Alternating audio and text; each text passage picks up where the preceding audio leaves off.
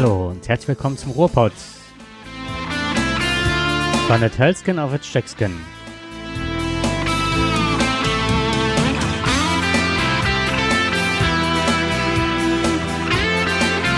Es grüßen euch wie immer und endlich wieder live aus Gerderath, pünktlich zum Schulanfang Jakob und natürlich Dirk. Dirk. Wer denn sonst?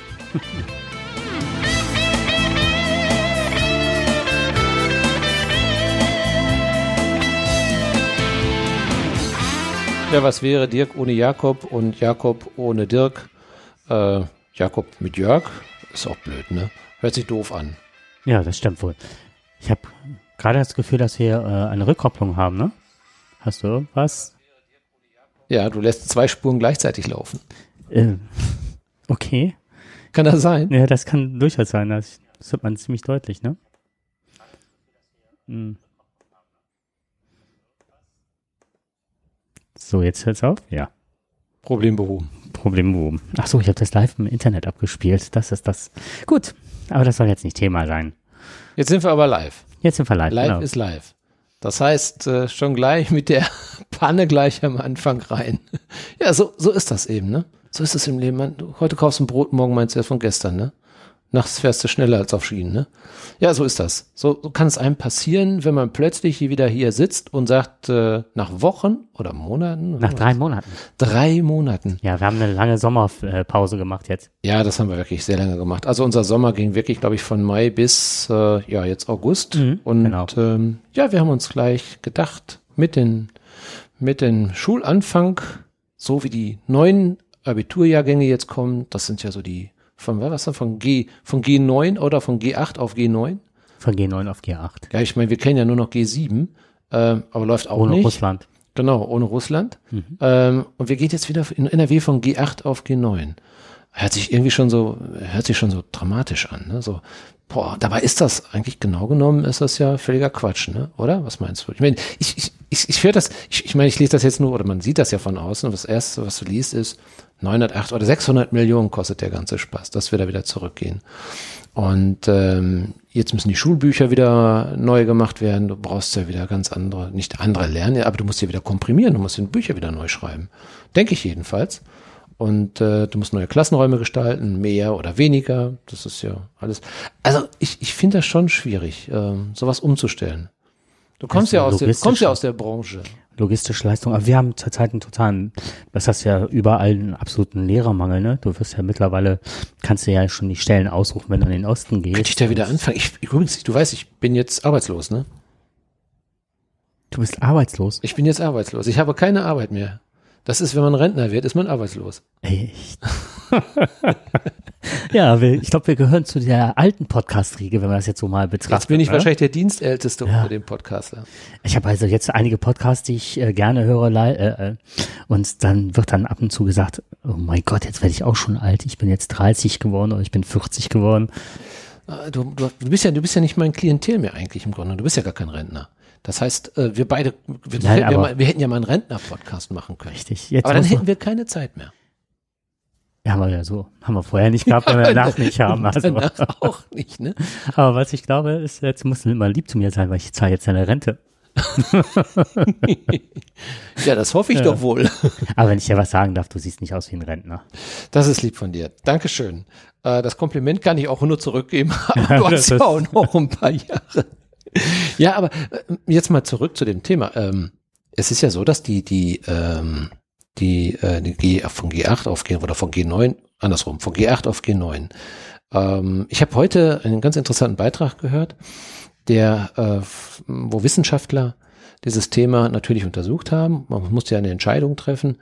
Und äh, die Wissenschaftler sind zu der Erkenntnis gekommen, dass äh, das von G8, also von G9 auf G8 keine Auswirkung hatte. Null, weil das, die, die Argumente waren ja immer, ähm, ja, wir können den Stoff nicht vermitteln, das ist alles viel zu aufwendig, die Schüler bleiben damit dumm, denen fehlt ja ein ganzes Jahr und sind gar nicht vorbereitet auf die Uni und die Uni wird überschwemmt werden, das waren so die Argumente. Ähm, jetzt haben wir ja ein paar Jahre, haben wir das ja gehabt in NRW. Einige Bundesländer sind ja auch zurückgegangen. Und die Erkenntnis war schlicht und einfach, es hatte null Auswirkungen. Auf der, also der Ansturm auf, der, auf die Uni war zwei Prozent. Also das ist jetzt mal jetzt nicht unbedingt, äh, das ist jetzt nicht so wie bei der Kaufhalle, ne? dass man da am Wühltisch auf einmal bloß drauf zurennt und keiner kriegt mehr was, keiner kriegt einen Platz. Also keiner musste Angst haben einen Studienplatz. Deswegen. Ähm, dann hat man gefragt, ja, haben die denn jetzt weniger gelernt? Nö, haben die nicht. Also die sind jetzt nicht schlechter gewesen. Sind die jetzt unreifer, weil sie jetzt vielleicht mit knapp 18, 17, 18 meisten machen ja eh eine Ehrenrunde, von daher ist es egal. Nein, das ist natürlich nicht so, aber der eine oder andere kommt sicherlich nicht nur mit 17, sondern 18 dahin. Also sie wirkten auch nicht wesentlich unreifer. Ähm, es hat null Auswirkungen gehabt. Die einzige, der einzige Grund anscheinend, äh, warum man das wieder zurücknimmt, ist, weil die Schüler haben keinen Bock, angeblich, so heißt es, Sie haben keinen Bock, den Stress in Kauf zu nehmen, weil es ist schon ein bisschen stressiger. Andere Länder haben das ja ganz normal, da gibt's den Stress nicht. Die Schüler machen das einfach so, weil man denen das sagt. Boah, dann mach jetzt mal in zwölf Jahren fertig jetzt hier, ne? Und dann geh schnell auf die Uni, wir wollen dich im Arbeitsleben haben. Da ist das gar kein Thema, diskutiert man nicht drüber. Aber in Deutschland wird's abgeschafft. Ich finde das sehr spannend. Also ich habe die Schule jetzt nicht gelesen. Also das, was ich jetzt ähm, gerne wissen würde, wäre, welche Wissenschaftler waren das? Welche Intention hatten die, welchen Auftrag, wer war der Auftraggeber der Studie, war das jetzt das Land oder war das jetzt, das hört sich ein bisschen nach Wirtschaft an. Ähm, das nächste ist, ähm, was, das sind Faktoren, wenn man Wissen testet und sagt, okay, die haben das gleiche Wissen in derselben Zeit sich drauf geschafft, dann ist es ja auch immer von Bundesland zu Bundesland verschieden. Also du kannst dann wahrscheinlich nicht NRW, äh, Bremen oder sonst was dann mit Bayern vergleichen das finde ich dann schwierig. Ist das auch äh, verglichen worden? Und ähm, das, was ich ähm, dann an dieser Studie dann bemängel, ohne sie jetzt gelesen zu haben oder ne, was du jetzt erzählst, ist halt, äh, was sind das für psychische Auswirkungen bei den Kindern gewesen? Denn wenn man bedenkt, dass die Jüngsten jetzt in der fünften, sechsten Klasse direkt Nachmittagsunterricht haben, aus der Grundschule kommen, teilweise schon scheitern, weil das ein immenser Druck war für die, weil die direkten Nachmittagsunterricht, die kannten das nicht. Also das sind wirklich, ich kenne einige Kolleginnen und Kollegen, die mit weinenden Kindern nachmittags, weil die ähm, äh, diesen Impact gar nicht ertragen haben. Ne? Also so von dem Spielerischen so langsam rangeführt und von jetzt auf gleich in der fünften Klasse geht dann die Post ab. Ich weiß von vielen, ich kann jetzt nicht mehr die Bereiche benennen, wo das jetzt genau war, die aber äh, sehr früh eingeschult werden, wurden, weil die im Kindergarten schon so weit entwickelt waren, dass sie gesagt haben, dann lassen sie lieber jetzt eher, dass sie eher einschulen, die Kinder.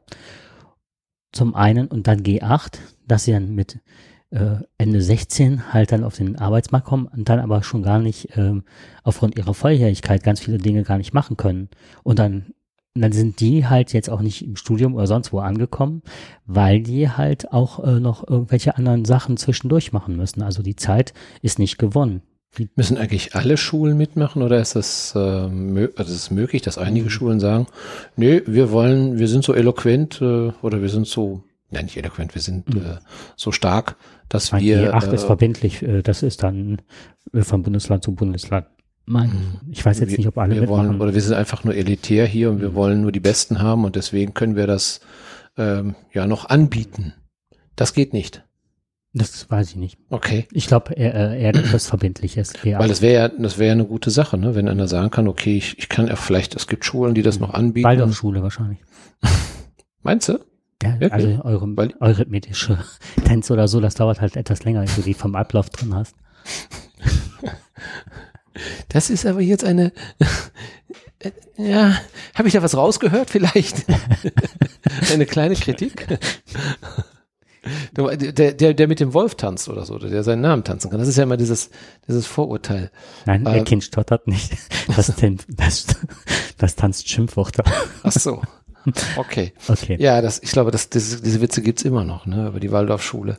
Aber ähm, ja, ich weiß nicht. Also und was nicht gemessen äh, wird, sind dann auch so so Wohlfühlfaktoren wie wenn die Kinder so häufig, also das sehe ich auch bei meiner Lebensgefährtin, die Kinder, wenn die halt, äh, ich, ich weiß mal, wenn sie erzählt ja, die sind in der Schule und äh, wo bleiben die ganzen Freizeitangebote und die Freizeitgestaltung, was weiß ich, wenn die vorher ähm, im Sportverein waren, äh, Tanzverein oder, oder, oder, wo auch ganz viele Sozialkontakte, Sozialkontakte sind ja auch Sozialkontakte, die sich nicht immer nur äh, auf Schule berufen oder mit Schule in Verbindung stehen müssen, sondern wo auch ähm, ja, heterogene Gruppen gebildet werden, wo man halt weiß, es sind nicht alle aus der Jahrgangsstufe 9 oder so, was weiß ich, des Gymnasiums, ne, sondern dass sich auch da die Kinder mischen. Mich hätte mal interessiert, also mich hätte zumindest interessiert, äh, ob die Durchfallquote beim G8-Abitur, also beim Turbo-Abitur, höher gewesen ist. Mhm. Ähm, wenn das von den Lehrinhalten identisch ist und ähm, die Durchfallquote ist nicht wesentlich größer dabei, dann ist, könnte es ja ein Indiz dafür sein, dass genau die Ausführungen dieser Wissenschaftler oder Experten, dass die möglicherweise recht haben. Du hast natürlich recht, äh, Experten müssen nicht heißen, die können ja auch subjektiv das Ganze prüfen und sagen letztendlich, naja gut, wir finden es doof, hm. äh, deswegen haben wir Argumente nur dafür gefunden oder dagegen gefunden. Ja, aber es war, äh, ich habe das, ne, ich darf es ja sagen, WDR 5 gehört. Mhm. Ähm, die haben immer sehr nette Beiträge und ähm, da sieht man auch wieder, ja, das könnte man wieder sagen, da ist der Rentner wieder schon, der hört sich wieder WDR 5. Aber nein, ich kann nur sagen, da sind sehr, sehr gute Beiträge dabei. Und klar, die haben äh, die Studie jetzt natürlich nicht äh, genau benannt, sondern äh, sie haben einfach nur darauf hingewiesen. Aber der gleiche Gedanke ist mir auch gekommen. Na, wer sich denn da vielleicht und, einmal mh. für interessiert hat. Und wenn man so äh, China, Japan, wenn man halt bedenkt, wenn da die Kinder an, ans Lehrer, Lernen rangeführt werden, dass die also schon, ähm, dass nur derjenige wirklich eine berufliche Chance hat, der ab der Grundschule an schon Nachhilfe hat und so weiter, um noch mehr zu kompensieren, noch mehr sich äh, zu steigern und im Konkurrenzkampf noch besser zu werden, wo ganze Familien zusammenbrechen, depressiv werden, weil sie nachher denken, sie hätten ein dummes Kind, wenn es dann nicht zu der absoluten Elite gehört, ne? Und dass die, ich weiß jetzt nicht, ob das in Japan war oder ist, dass die so eine immens hohe Selbstmordrate haben. Und äh, das ist ja nicht das, wo wir unsere Kinder sehen wollen, ne? Nein, nein. Also äh, Lernen human sollte schon möglich sein. Und es soll den Kindern ja auch Spaß machen und den jungen Leuten. Ich bin ja, äh, da bin ich also ganz auf deiner Seite. Und was auch nicht erfasst worden ist, ist die Depressionsrate und die Burnout-Rate bei Kindern und äh, Auffälligkeiten im Herz-Kreislauf-System. Wobei ich mir das auch vorstellen kann, dass der Druck gar nicht mal so sehr aus der Schule kommt, sondern oder vom Material, also vom Lehrmaterial kommt, vielleicht da nicht so sehr, sondern ich glaube, dass der Druck eher von Mitschülern, von Eltern, der Druck, dieser Leistungsdruck, du musst bestehen, du darfst nicht durchfallen, du darfst nicht versagen. Ich glaube, der ist in Deutschland auch nicht ganz so gering. Ähm, so lässt es fair, da mal eben durchzugehen. Ich meine, immerhin, ich habe auch zwei Kinder äh, durch die Schule gebracht, schon vor etwas längerer Zeit, aber da hat sich nicht viel geändert. Also der, der Klassendruck oder der Druck in der Klasse selbst, der war schon recht hoch gewesen für die Kinder. Und äh, nur die Kinder, die wirklich ähm, gut, also die wirklich stark waren, sind da auch unbeschadet durchgekommen. Ich meine, wir haben da großes Glück gehabt, mhm. aber wir haben auch gesehen, dass, dass viele Kinder dabei auf der Strecke geblieben mhm. sind und nicht so berücksichtigt worden sind. Und Lehrer nicht immer den Blick haben können, welches Kind oder auch die Zeit und die Ruhe haben, wenn gerade Lehrermangel ist. Wie willst du dann auf den einzelnen Schüler gucken, der nicht mitgenommen werden kann? Der möglicherweise in den Leistungen nicht nur schwach ist, aber der auch mit seinen Mitschülern nicht kommunizieren kann, weil es verschiedene Gründe dafür gibt. Und die kommen vielleicht von zu Hause. Und da auch die Unterstützung nicht da ist. Von daher glaube ich, eher ist die Problematik äh, nicht nur immer nur auf, auf den Lehrstoff zu sehen, sondern wirklich auch auf das gesellschaftliche Umfeld. Äh, auch nicht bedacht ist der Druck, den Lehrer, Lehrer jetzt ausgesetzt sind, weil die müssen ihren Stoff mehr durchprügeln, die haben weniger Zeit, sich um den Einzelnen zu kümmern, der es nicht schafft. Genau. Und ähm, was mir aufgefallen ist, was ich in all den Jahren nicht so mitbekommen hatte, war, ich war beratend an einer Hauptschule tätig mhm. und ähm, die mussten immer von jetzt auf gleich im neuen Schuljahr zwei neue Klassen in den Jahrgängen bereitstellen, weil von der Realschule und dem Gymnasium so viele Schüler es nicht geschafft haben, dass sie zwei volle Klassen A, 24 Schüler oder sonst was dann da sitzen hatten, die von jetzt auf gleich von einer anderen Schule und die müssen auch zuerst mal integriert werden mhm. mit dem Stigma ne, des äh, Versagens. Und ja. wie werden die aufgefangen und so weiter? Das waren immer zwei komplette Klassen. mhm. die dann äh, rüberkamen. Und dann frage ich mich gerade in, beim Thema Inklusion, muss auch Inklusion sich auch nicht um nicht, ähm, dass ja die Leute werden integriert oder inkludiert in, in Schule. Aber das muss doch für alle gelten. Also, also ich hätte mir auch gewünscht, für Leute, mhm. die, äh, oder für Schüler, die vielleicht mal eine Phase haben, wo sie mhm. nicht gut lernen können, sondern dass Schule für jeden Einzelnen da sein muss und auch in seinem jeweiligen Tempo. Mhm. Das finde ich mal so ein. Was mich, was mich nur, ich habe mir nur die Frage gestellt, ähm, warum investiere ich so viel Geld in eine Umstellung Ups. von G8 auf G9, um es den Schülern möglicherweise leichter zu machen? Und ich investiere das Geld nicht darin, ähm, um über das Thema Inklusion und das mehr zu fördern oder richtig zu fördern, um möglicherweise den Kindern, wie du gerade schon gesagt hast, diesen Bruch von der vierten in die fünfte, ja, dann die höhere Schule, dann kommen die gleich in eine ganz andere Welt und sind noch nicht alle so entwickelt. In der Zeit brauchen viele Schüler ihre Zeit. Die kommen erst ein, zwei Jahre später, aber dann, dann sind sie auf einmal wirklich da. Und ich könnte mir vorstellen, dass es eine Grundschule von bis zur sechsten Klasse gibt. Ja, um dann diesen weichen Übergang zu machen. Du kannst viel besser dann erkennen, wie sich ein Kind mit elf oder zwölf Jahren entwickelt. Ja, wie weit ist dieses Kind schon?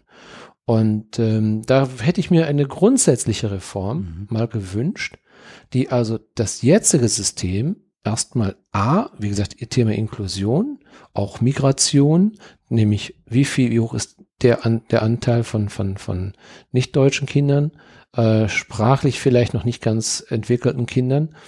Ähm, natürlich Problemkinder. Wie sieht das aus? Wie können wir da besser fördern? Wie können wir da besser reingehen?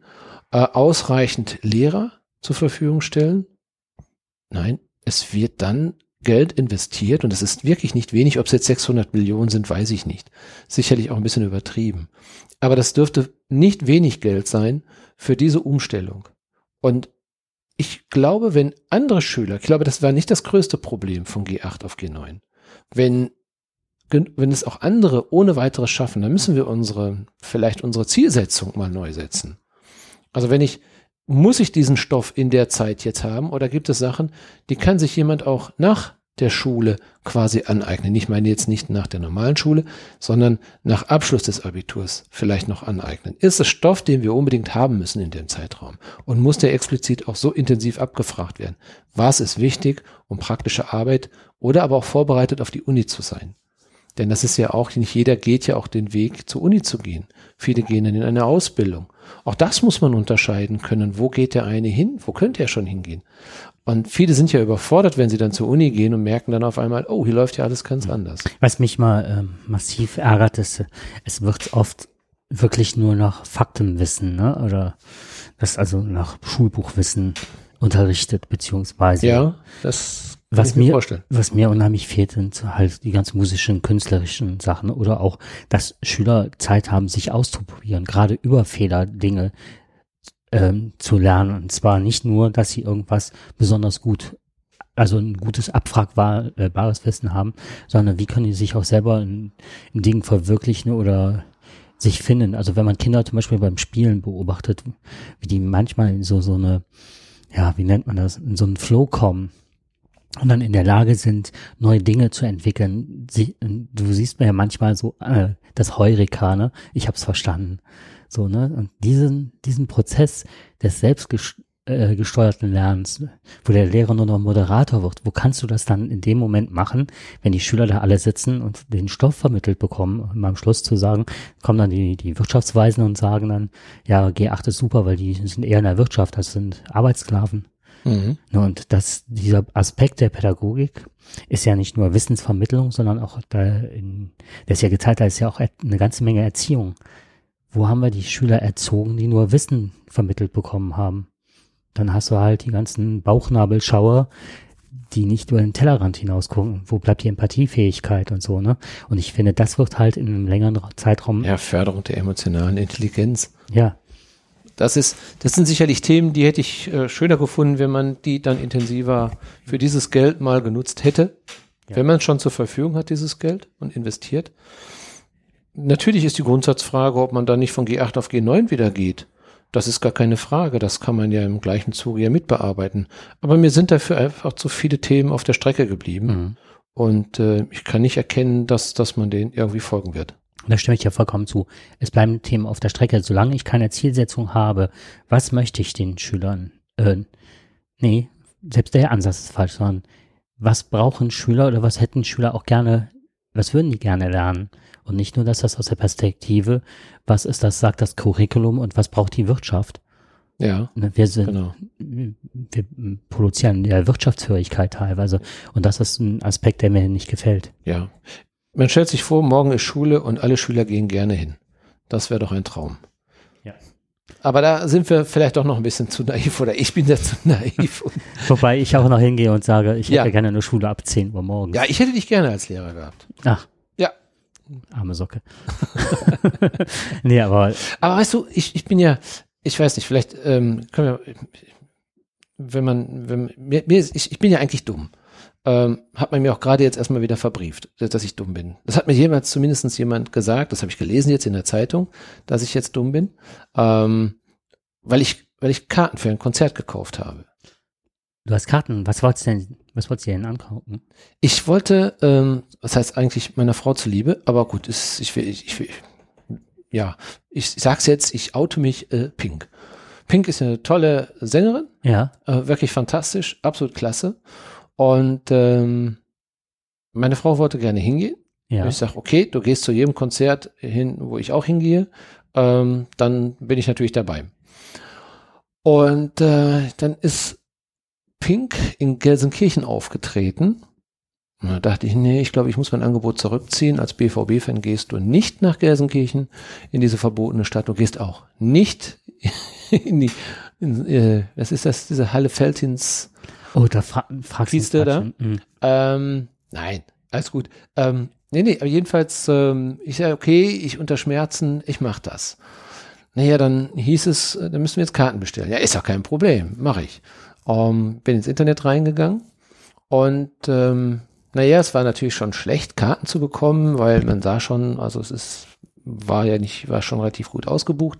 Aber äh, da gibt es einen Anbieter, Viagogo, Okay. ähm, der kann äh, sehr wohl Karten noch liefern. Ist auch gleich oben bei Google, gleich an erster Stelle und Karten für, du gibst einfach nur ein unter Google, sagst Karten für Pink kaufen und peng bist du bei Viagogo. Sofort drauf. Also das wird dir sofort angeboten, denkst, ah, prima. Das ist so. Es gibt ja verschiedene Anbieter, aber die bieten das nur. Die haben noch Karten, fantastisch. Gehst also rein, was ich auch gemacht habe. Ähm, dann siehst du eine ganz normal aufgebaute Seite, die ja eben also nichts Besonderes hergibt und eben so eine Bestellseite, wo du dann sagen kannst, wo möchtest du hin? Ich möchte gern zu Pink hingehen, wunderbar. Äh, sind aber nicht mehr viele Karten da. Jetzt wird's aber schon knapp, mein lieber Freund. Dann, wenn du welche haben willst, wir können mal gucken, ob noch welche da sind. Mhm. Ja, dann klickst du drauf, bitte prüfen noch mal, ob noch Karten da sind. Du also ganz aktuell, wurde mir angezeigt, es sind noch sechs oder acht Karten da. Wow, denke ich, da hast du aber noch mal Glück gehabt. Da kannst du jetzt noch mal ganz schnell einsteigen. Im gleichen Moment ploppt oben so ein Timekeeper. Ja, der sagt, du hast zehn Minuten Zeit, dich zu entscheiden. Leg los. So, oh. da muss läuft er- dann rückwärts, oder? ja, ja, genau. Dann siehst Ah, du, also wenn du in zehn Minuten es nicht schaffst, dir die Karten zu buchen, Mhm. dann bist du weg. So, das musst du aber erstmal noch schauen, wo sitzt du denn noch? Wo sind denn die Karten? Wo kannst du dich denn da, in- dann kriegst du natürlich das Stadion angezeigt. Möchtest du zusammensitzen? Möchtest du dies? Musst ein paar Fragen beantworten. Oh, du hast nur noch sieben Minuten. Ja, was machst du denn jetzt? Okay, ähm, guckst du, ah, noch zwei Karten dafür. Kosten die? Ja, steht jetzt nicht so richtig drin, also musst du mal gucken. Ähm, dann, wie gesagt, kommt der Moment, ähm, wo du diese beiden Karten, also sagst, ja, willst du die beiden Karten denn haben? Ja, die will ich haben. Und ähm, dann habe ich die beiden auch reserviert. Das wurde schon ganz, ganz knapp. Naja, und äh, dann gibst du deinen Namen ein und dann geht's ans Be Bezahlsystem. Da musst du deine Masterkarte eingeben. Das ist dann auch noch ganz wichtig. Dann, dann musst du noch Keynummern eingeben. Also du musst eine ganze, du schaffst es wirklich gerade sechs Sekunden vor Schluss, peng, Karten gekauft. Und dann kriegst du die Nachricht, mein Freund, du hast für 300 Euro Karten gekauft. Was? Ja, für 300 Euro. Oh, ich sag, Hast du auf der Bühne in einem Ohrensessel ich habe gesagt, da habe ich aber richtig gute, da haben wir gesagt, da haben wir richtig gute Plätze. Das macht Spaß, da freue ich mich dann drauf. Ähm, ja, aber es, entspannt. Ich meine, äh, die, wenn du heute zu, zu großen Stars hingehst, Karten unter 100 Euro, kriegst du in der Regel kaum. Ja, also du musst schon ordentlich hinlegen. Also gerade Pink bietet ja große Shows an und äh, da war es für mich eigentlich jetzt nicht so wirklich seltsam zu sagen, okay, dass eine Karte vielleicht 150 Euro kostet oder 130 plus Gebühren. Aber von welcher, äh, von welcher Summe warst du denn vorab ausgegangen? Ja, ich, ich habe gedacht, na ja gut, ähm, da fängt das, da ist das Thema drin, da ist man eigentlich relativ dumm und äh, naiv auch. Ne? Man hat ja nur das Ziel vor Augen. Ähm, du siehst also nicht wirklich, an welcher Stelle du jetzt, die, wie teuer die Karten sind. Also im ersten Moment siehst du das hier. Du hast also keinen guten Überblick. Ich habe ich hab das hinterher nochmal geprüft. Mhm. Ich habe gedacht, Mensch, ähm, da musst du doch nochmal nachhaken. Das ist ja doch ein stolzer Preis. Also mich hat das schon jetzt ein bisschen angefixt und ich denke, Mensch, äh, fragst du doch mal nach, wie, wie rechnet sich denn eigentlich diese Karte? Denn das kam eigentlich dahingehend, dass wir dann die Karten auch relativ schnell zugeschickt bekommen haben. Also zwei Wochen später oder drei Wochen später kriegten wir die dann. Ähm, war alles soweit gut und dann sehe ich auf einmal, die Karte kostet 69 Euro. Steht drauf. Stehplatz. Oh, ich denke, da hast du jetzt nicht jetzt die Deluxe-Karte erwischt, sondern. Du hast für 69 Euro. Genau, die Karten, richtig? Ja. Und jetzt kommt es. Ja, ja, das ist noch. Äh, also Stehplatz. Für no Stehplatz. Ne? 69 Euro. Und ich dachte, das ist doch mal ein großer Spre Preissprung. Da guckst du doch mal nach, da fragst du noch mal nach. Ähm, dann habe ich auch nachgefragt. Ich sage, wie kommt denn dieser Preisunterschied zusammen? Dann hatte ich eine, ja, auskunftsfreudige Frau am Apparat gehabt. Ja, sagt sie, das ist leider so ein Problem. Also die stockte dann schon so rum. Ja, ich sag, Mensch, gucken Sie doch mal, 69 Euro. Also, das ist ja eine Verdopplung des Preises quasi, ne? Also mehr als die Verdopplung des Preises. Das ist jetzt nicht unbedingt das, was man erwartet. Sind denn die, die Buchungsgebühren? Ja, die sind schon recht hoch und dann kommen Versandgebühren. Ja, okay, ich sag aber, sagen Sie mir doch mal genau, wie das Ganze funktioniert. Ja, wir haben da ein Schreiben verfasst. Wir schicken Ihnen das mal zu. Also, das war nicht neu. Das war mir sofort klar. Das war nicht neu. Sie wollte auch gar nicht lange mit mir diskutieren, war auch eher in der Defensive und sagt, ich schicke Ihnen da mal was zu, da können Sie das mal nachlesen. Also auch noch wahrscheinlich gut ausgebildet. Genau. Okay, dann habe ich dieses Schreiben bekommen und ähm, ist ein relativ langes Schreiben und da geht zum ersten Mal raus hervor, dass die nur Vermittler sind. Also sie sind, es ist eine, eine Online-Plattform, die gar nicht selber Karten quasi hat, ähm, so wie Eventtime oder sowas. Ich glaube, das sind das Eventim oder Eventim, ne, glaube ich, ne? Ähm, das ist, das ist jemand, der vermittelt, mhm. quasi weltweit, wenn, wenn irgendeiner seine Karte da einstellt und sagt, ich möchte meine Karte verkaufen, ich gehe nicht hin, aber die Nachfrage ist so groß, die Karte kostet jetzt äh, normalerweise 70 Euro, ich verkaufe sie aber für 140. Das heißt, du bezahlst nicht den Preis, also der Preis wird dir schon irgendwann wo auch angezeigt. Das habe ich jetzt auch gesehen, weil zum Beispiel, ich habe das Ganze nochmal durchlaufen lassen. Ich habe mal ähm, einfach BVB gegen Leverkusen. Das musst du, das ist ganz interessant. Gehst du durch, ähm, dann zeigt er die Karte für 69 Euro an. Äh, nicht für 69, für 59 in dem mhm. Fall. 59 Euro an. Du kannst aber nur im Kleingedruckten lesen, nur im Kleingedruckten, dass das nicht der Preis sein muss, den du hinterher bezahlst. Ja? Das kann ein ganz anderer Preis sein. Das heißt aber auch, dass du das wahrscheinlich in dem Moment nicht liest, wo du die ganze Zeit auch damit beschäftigt Richtig. bist, sie zu ordern. Genau, du hast gar keine Zeit, mhm. dich darüber zu informieren. Und da fallen, bin ich nicht der Einzige und das äh, hat Frontal 21 mal äh, auch geprüft. Die haben einen Mitarbeiter eingeschleust bei Viagogo. Und zwar gab es mal, äh, die haben zum Beispiel Karten verkauft. Also du siehst es ja nicht, du denkst, du kaufst bei denen die Karten ein. Die haben also Karten verkauft. Das war aber, wie gesagt, sie waren reiner Vermittler. Und die haben für ein Konzert Karten verkauft. Nur die, die Leute, die quasi diese Karten bekommen haben, die sind ja, das waren Namens, also die waren nur auf den, auf den Käufer, mhm. auf den ursprünglichen personalisiert. Käufer personalisiert. Mhm. Und das heißt, die standen dann hundert oder tausende standen vor dem Konzert und kamen nicht rein. Nein. Das heißt, das Konzert war quasi leer und die Leute kamen nicht rein, weil sie eben genau diese Karten hatten. Die haben also äh, in eine luftleere Nummer bezahlt. Und ähm, daraufhin haben die dann mal versucht, mal, äh, also der Verdacht liegt ja nahe, dass es im Hintergrund sehr professionell läuft. Das heißt, es gibt professionelle Aufkäufer. Die kaufen erstmal einen ganzen Stamm von Karten ein und spekulieren damit. Mhm. Die sagen, okay, wie jetzt bei Pink oder bei bestimmten äh, Konzerten, wo die Nachfrage möglicherweise sehr hoch sein wird, kaufen die ein riesiges Kontingent auf. Wenn es nicht so ist, dann verkaufen sie es normal, eben mit dem Buchungsgebühr, oder sie verkaufen die Karte dann zu einem höheren Preis. In diesem Fall war es so, unsere Karte wurde hinterher dann schon für 120 Euro verkauft. Also nicht mehr für 69 zum ursprünglichen Kartenpreis, sondern sie wurde vom Käufer festgesetzten Preis verkauft. Das sehe ich aber nicht. Ich weiß gar nicht, dass da ein Käufer im Hintergrund ist. Dass die Karte vorher schon auf, hätte mir auch passieren können, dass ich auch nicht reinkomme. Mhm. Das war in diesem Fall nicht. Ähm, Rammstein hatte mal, glaube ich, äh, soweit ich mal mitbekommen hat, hat er dann mal richtig Krach gemacht. Da wurden die Kosten wieder erstattet oder zumindestens arbeiten. Es gibt einige Künstler, die arbeiten nicht mehr mit denen zusammen. Und wie gesagt, Frontal 21 hat da eine Mitarbeiterin eingeschleust und die haben es auch herausgefunden, dass es genau so ist. Und da sagte eben ein Verkäufer, der im Hintergrund ist, sagt, hat das auch bestätigt und sagte auch, äh, das ist für dumme Leute. Ne, sagte also der ursprüngliche Käufer. Mhm. Wir wissen das. Wir wollen, dass die Leute genauso unter Druck gesetzt werden. Wir wollen sie dahin bringen, dass sie das nicht richtig sofort erkennen. Ja, das ist dann, äh, dass sie auch natürlich den Wunsch haben, etwas Besonderes zu haben, zu bekommen. Das ist ja immer so. Wenn du einen Wunsch hast, das muss ich haben, setzen ja alle äh, verstandsvernünftigen Fragen ja aus. Du liest gewisse Dinge nicht, da spekulieren die drauf. Das ist auch so. Und ich muss zugeben, auch ich bin darauf reingefallen, äh, wo ich normalerweise sehr kritisch bin. Aber man muss ja auch selbstkritisch sein an der Stelle und besser ist, man teilt es mit, damit es anderen genauso ergeht, äh, nicht genauso ergeht.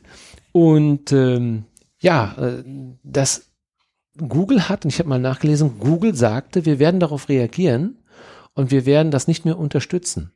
Nur, das war schon 2017 und 2018 und Google hat die immer noch an erster Stelle. Das heißt, du kommst sofort immer dahin, wenn du nach Karten suchst, kommst du immer sofort danach nach zu Viagogo. Und Google hat nicht darauf reagiert. Und die, das ist ja keine Hitliste ähm, von Google, weil die so oft äh, angewählt werden, sondern es ist äh, ja auch eine Anzeigenkampagne. Ne? Genau. Wenn die so hoch gerankt sind, kannst du davon ausgehen. Ne? Also mich hat das, und ich habe dann mir die Kosten dann mal schicken lassen und die haben die Kosten aufgeschlüsselt. Die Buchungsgebühr beträgt 68 Euro. Alleine 68 Euro. Nur für die Buchungsgebühr. Du kaufst etwas online ein und bezahlst dafür 68 Euro. Die Frage ist, ab wann, also das wird alles gerichtlich und äh, rechtlich und über Rechtsanwälte wird das ähm, mit Sicherheit alles ähm, abgedeckt sein. Ne? Also das wird schon sehr clever gelöst sein. Natürlich. Von vorne bis hinten. Aber ab wann fängt eigentlich Wucher an? Das ist eben die Frage, ab wann ist es Wucher? Die müssen schon nachweisen. Ich habe das jetzt, ich mache mir natürlich jetzt einen Spaß daraus. Ähm, ich werde auch darüber berichten, denn ich habe noch ein bisschen weiter geforscht und zwar äh, ein Landgericht hat jetzt gerade erst entschieden, ähm, dass die jetzt ihre, die, die Namen der Käufer offenlegen müssen. Das machen die ja nicht. Das ist ja alles anonym. Und wenn du auf diese Seite gehst, auch wenn man zum Beispiel äh, liest, wir über uns, ich, da bin ich ja auch mal draufgegangen. Wie, was sagen die denn über uns? Da steht nichts darin, wirklich, dass sie nur reiner Vermittler sind. Ja, sie, sie, sie schreiben das, verharmlosen das komplett. Ja, und selbst das ZDF, äh, ZDF hat mittlerweile darüber berichtet. Und es ist eben so, dass äh, mittlerweile ein Urteil vorliegt, wo gesagt wird, ja, er muss also die Verkäufer, also den ursprünglichen Verkäufernamen muss er benennen. Das habe ich jetzt mal gemacht. Ich möchte jetzt gerne mal den Namen wissen, wer das ist, ob das jetzt ein, äh, eine Firma ist, die dort die Karten verkauft hat. Und äh, ja, wir machen uns jetzt mal, wir wollen das Ganze jetzt mal ein bisschen mehr prüfen. Oh. Ich werde jedenfalls darüber berichten. Das finde ich total In der nächsten toll. Sendung, mhm. wie es weitergeht. Mhm. Ähm, wird spannend werden. Ja, das finde ich auch. Also das finde ich schon extrem spannend. Mir kommt das so ein bisschen vor wie, äh, wie die Wetten auf Leute, die dann ähm, irgendwann pleite gehen, dass man halt auf äh, den Untergang von Geschäftsideen und so weiter spekuliert. Also diese ja. ganzen Spekulationsgeschäfte halt, ne? Also ich, ich sehe es eher als eine wirklich sehr clevere Masche an. Ähm, die, die Psyche eines Menschen so zu nutzen, also die Zielsetzung, was möchte, jeder, der gerne zu einem Konzert mhm. geht, hat einen besonderen Wunsch. Ich schaffe eine Knappheit, eine besondere mhm. Knappheit, mhm. ähm, die sagt, also ganze Zeit, es sind nur noch drei, vier, das ist jetzt genauso auch wieder mit den BVB-Karten auch. Genau dasselbe. Ich habe das, das gleiche Muster. Wenn du das mal durchspielst, mhm. Dann siehst du auch, oh, sie sind aber ganz knapp, sie müssen sich gleich entscheiden. Die Uhr geht sofort an, du wirst unter Druck gesetzt und du hast, wenn du die ganzen Daten eingibst, verlierst du schon fast sechs Minuten ungefähr. Du hast gar nicht die Zeit, dich zu informieren. Was ich mich auch gerade frage, ist wirklich auch, ähm, wie machen die das? Äh, geht das über dieses Kontingent, von dem du über eben gesprochen hast, geht das über einzelne Kontingente, dass die dann halt extrem, weil die nur noch von dem Verkäufer so und so viele Karten haben? Oder ist das bezogen auf das Gesamtkontingent? Was ich das ja, mal? Die, ja, nein, nein, das ist ja so, jeder stellt ja, also jeder, der Karten hat, stellt hm. ja Karten dann auf diese Online-Plattform. Es gibt also Verkäufe, die sollten normalerweise privat sein. Die Idee ist ja nicht verkehrt. Du hast also eine Plattform, wo du sagst, ich komme nicht zum Konzert, ich komme nicht zum Fußballspiel, ich komme da nicht hin. Ich möchte meine Karte verkaufen. Und es gibt sogar eine große Nachfrage. Eventuell kann ich sogar ein, zwei Euro damit verdienen. Ja, ich habe keine, ich habe vielleicht selber sogar Unkosten gehabt. Ähm, die Idee ist ja erstmal grundsätzlich nicht verkehrt. Wir, ich wüsste ja sonst nicht, wer eine Karte frei hat. Sonst müsste ich ja überall alles durchsuchen. Der eine müsste auf eBay einstellen. So. Da ist es doch schön, so eine Plattform zu haben. Die Idee ist fantastisch. Aber es kann ja nur eine reine Vermittlung sein. Wenn ich dann sage, pro Vermittlung nehme ich dann eventuell fünf Euro, finde ich das völlig okay. Frage ist, wer bezahlt das, der Käufer oder der Verkäufer? Das muss natürlich auch geklärt werden. Das finde ich noch spannend, genau. und zu gucken, wie werde ich behandelt, wenn ich Verkäufer bin. Richtig, genau. Hm. Nur ich bin davon ausgegangen, ich kaufe direkt bei Viagogo. Hm. Und warum muss ich dann quasi, und das hat man ja nicht Vermittlergebühr genannt, sondern Buchungsgebühr. Mhm. Und wie kann eine Buchungsgebühr für zwei Bestellkarten 68 Euro betragen? Das ist für mich reiner Wucher. Und ich glaube nicht, dass sie es darstellen können. Also die haben zwei, zwei Schwachstellen meines Erachtens. Die eine ist eben, solche horrenden Buchungskosten müssen sie nachweisen, mhm. dass es wirklich entsteht. Und ähm, der andere ist eben, Sie müssen jetzt, es ist noch nicht rechtskräftig das Urteil, da können Sie sich noch darauf berufen, können sagen, nein, nein, wir müssen es noch nicht.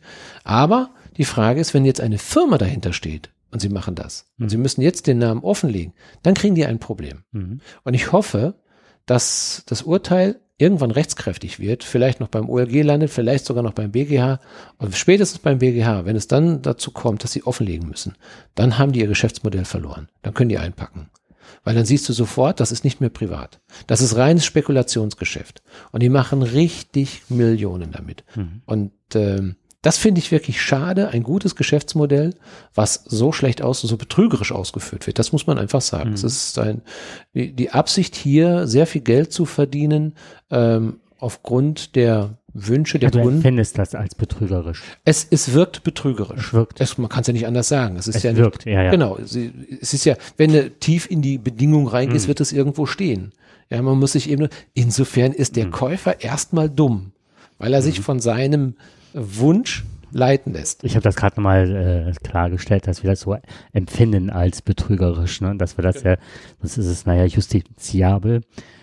Ähm, mir kommt das so ähnlich vor wie der Kollegin, der ich, der ich geholfen habe, die auf eine Plattform geht und dann für ihre Internetseite ein Bild zieht. Das ist kostenlos, das ist alles, ne?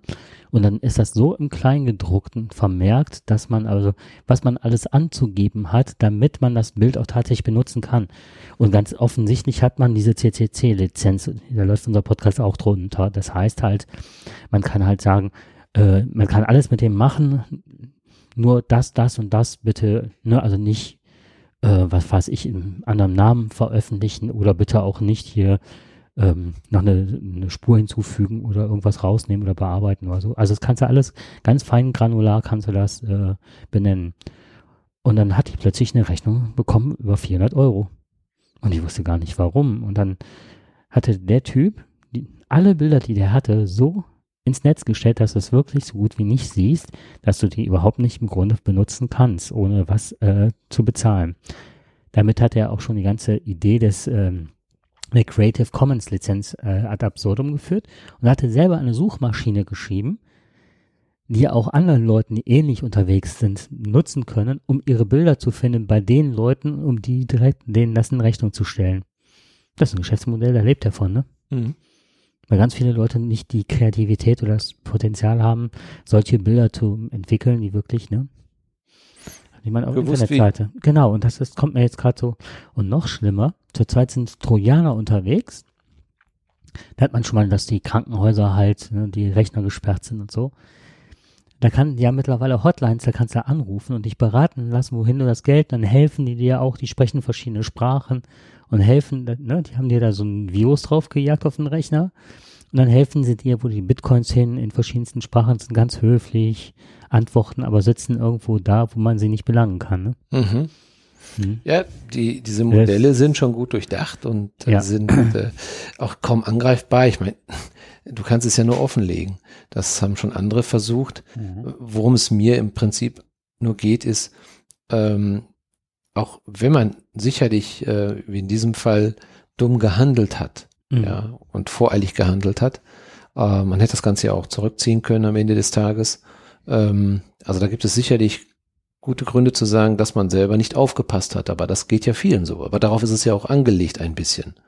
Und ähm, ich finde, Aufklärung ist immer das, ist immer die beste Art, ähm, so etwas, ja, solchen, solchen Mach, vielleicht nicht Machenschaften will ich nicht sagen, aber solchen Geschäftsmodellen hm. nicht unbedingt ähm, auch noch ähm, eine Plattform zu geben, eine positive Plattform zu geben. Ich bin gerne dabei, positiv über jemanden zu berichten, der es gut macht. Hm. Aber ich finde es schade, dass hier ähm, die Kunden ähm, nicht ehrlich aufgeklärt werden. Ja, wenn sie es letztendlich bezahlen wollen, ist es okay ich sag ja, das ist äh, heutzutage Karten zu kaufen. Eric Clapton 120, 140 Euro oder große Stars, die kommen, ist das völlig normal. Das musst du heute bezahlen. Wenn du gute Sitzplätze haben willst, da geht kein Weg dran vorbei. Ich finde es schade, aber es ist so. Hm. Angebot und Nachfrage eben. Und äh, die Hallen sind ja ausverkauft. Also von daher scheint es ja dann auch okay zu sein. Und die kommen ja auch mit einem großen Equipment ich meine, das muss man sagen. Pink hat wirklich eine super Show geliefert. Was ich schade fand, nach anderthalb Stunden Feierabend und dann war sie weg. Also Zugaben gibt es nicht, noch mit Verspätung dazu. Äh, aber das, die, die, die kommen ja auch mit sehr viel Material und das ist nicht gerade billig. Das muss ja auch bezahlt werden, das, was da abgeliefert wird. Aber das ist schade, dass das äh, dann so ausgenutzt wird. Mhm. Aber gut, so ist die Welt. So. Ich habe äh, Thorsten Stretter gesehen für 28 Euro. Hast du ihn schön gegrüßt von mir? Ja, habe ich. Ich mag ihn. Ich liebe ihn. Ich und da kriegst du auch richtig was geboten. Ja, und ich war, ähm, lass es zweieinhalb Stunden, fast drei gewesen sein mit Zugaben. Und nachher habe ich gedacht, boah, ey, ich muss zum Klo. Langsam ganz.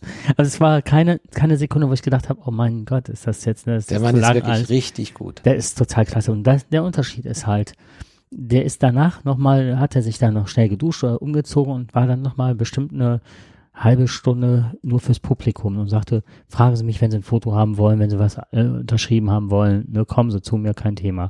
Ich sag ja Dortmunder. Sympathisch. Ja. So wie, ne? Ja, ich. Sag's. Sag's ja, doch mal. Du und ja. Außensträter, ja, sehr gut. Was mir daran sehr gut gefallen hat, war aber auch, dass ja. er die Aussage getroffen hatte, dass er sagte, sie gehen hart für arbeiten für das Geld. Und wenn sie nach Hause fahren, haben da nichts von gehabt und ärgern sich, dann habe ich ein total schlechtes Gewissen.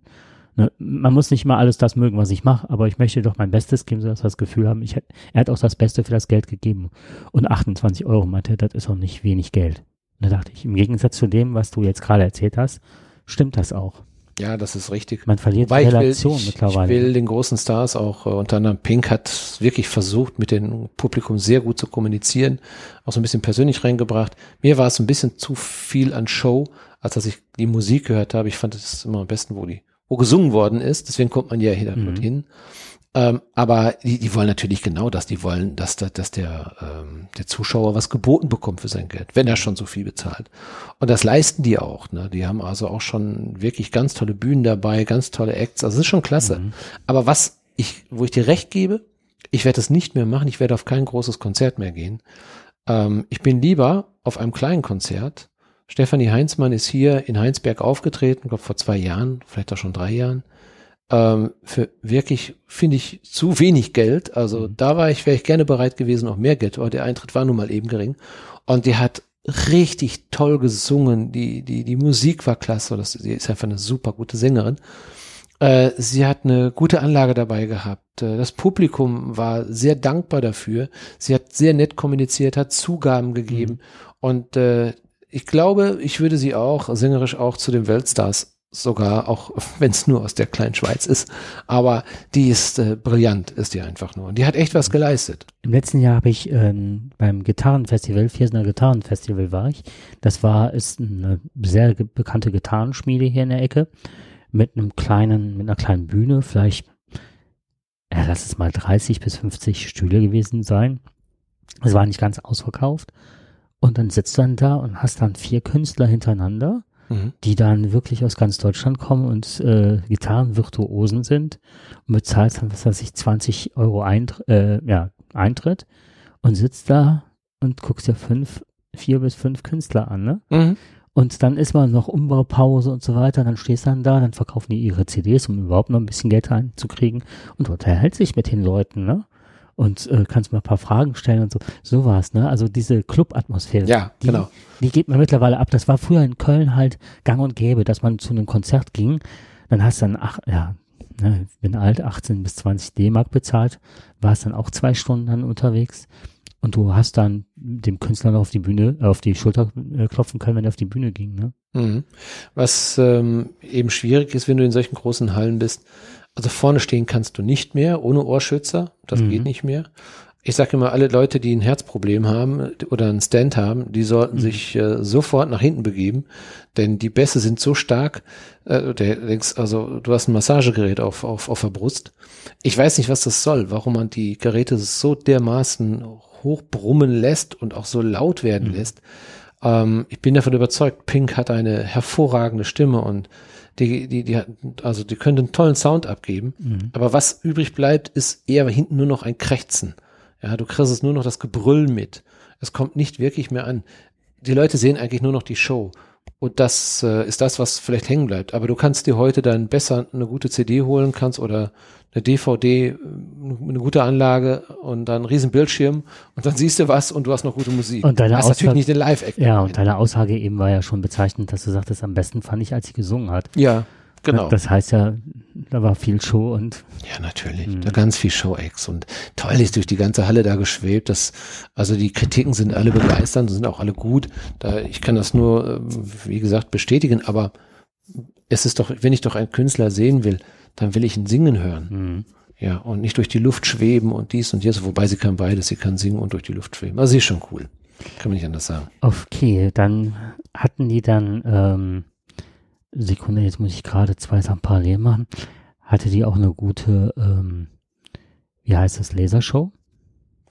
Ähm, die hat, glaube ich, sehr viel, nee, die hat gar nicht so viel Lasershow, das waren andere Sachen, die die da mit dabei hatte. Ähm, viel Feuer. Mhm.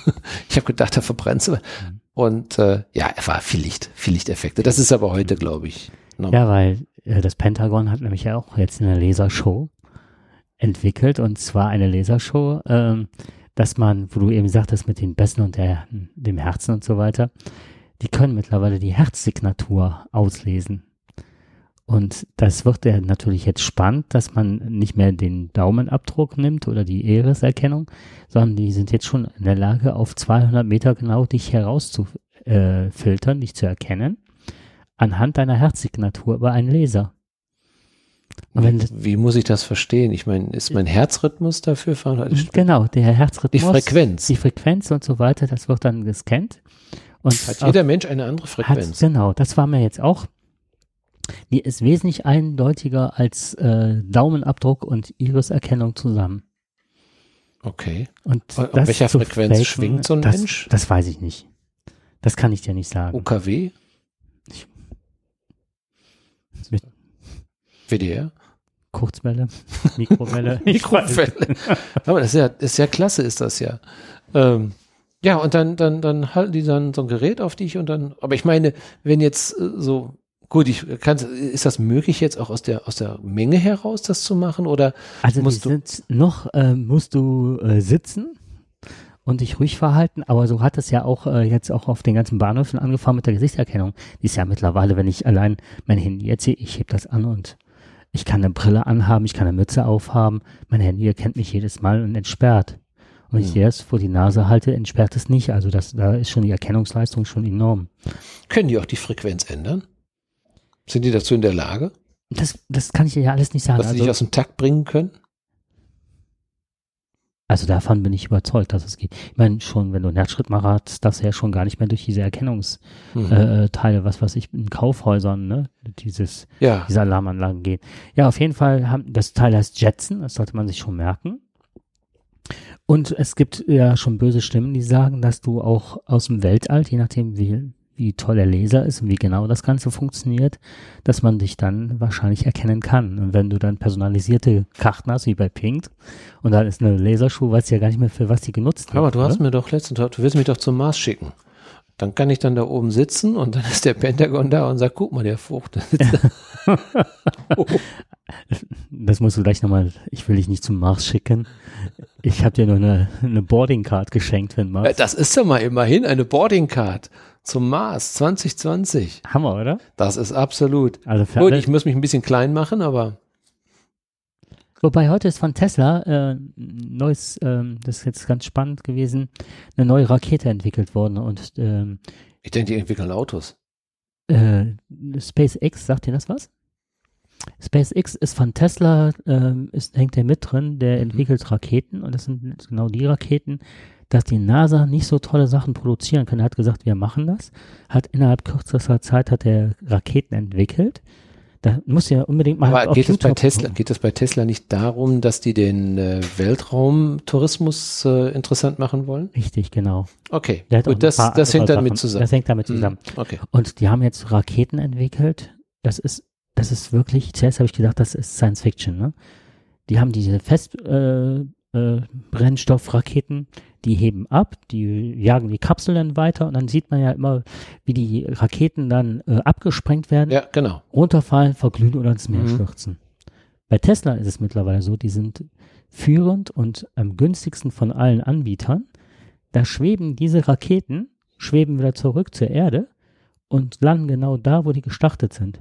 Mhm. Parallel nebeneinander und dann waren, äh, oder in einem gewissen Abstand und bei dem Film auf YouTube, den ich gesehen habe, da sind vier von diesen Trägerraketen automatisch parallel runtergekommen und haben, sind nebeneinander gelandet. Dann werden die neu betankt, werden auf Beschädigung untersucht, dann fliegen die wieder hoch und landen.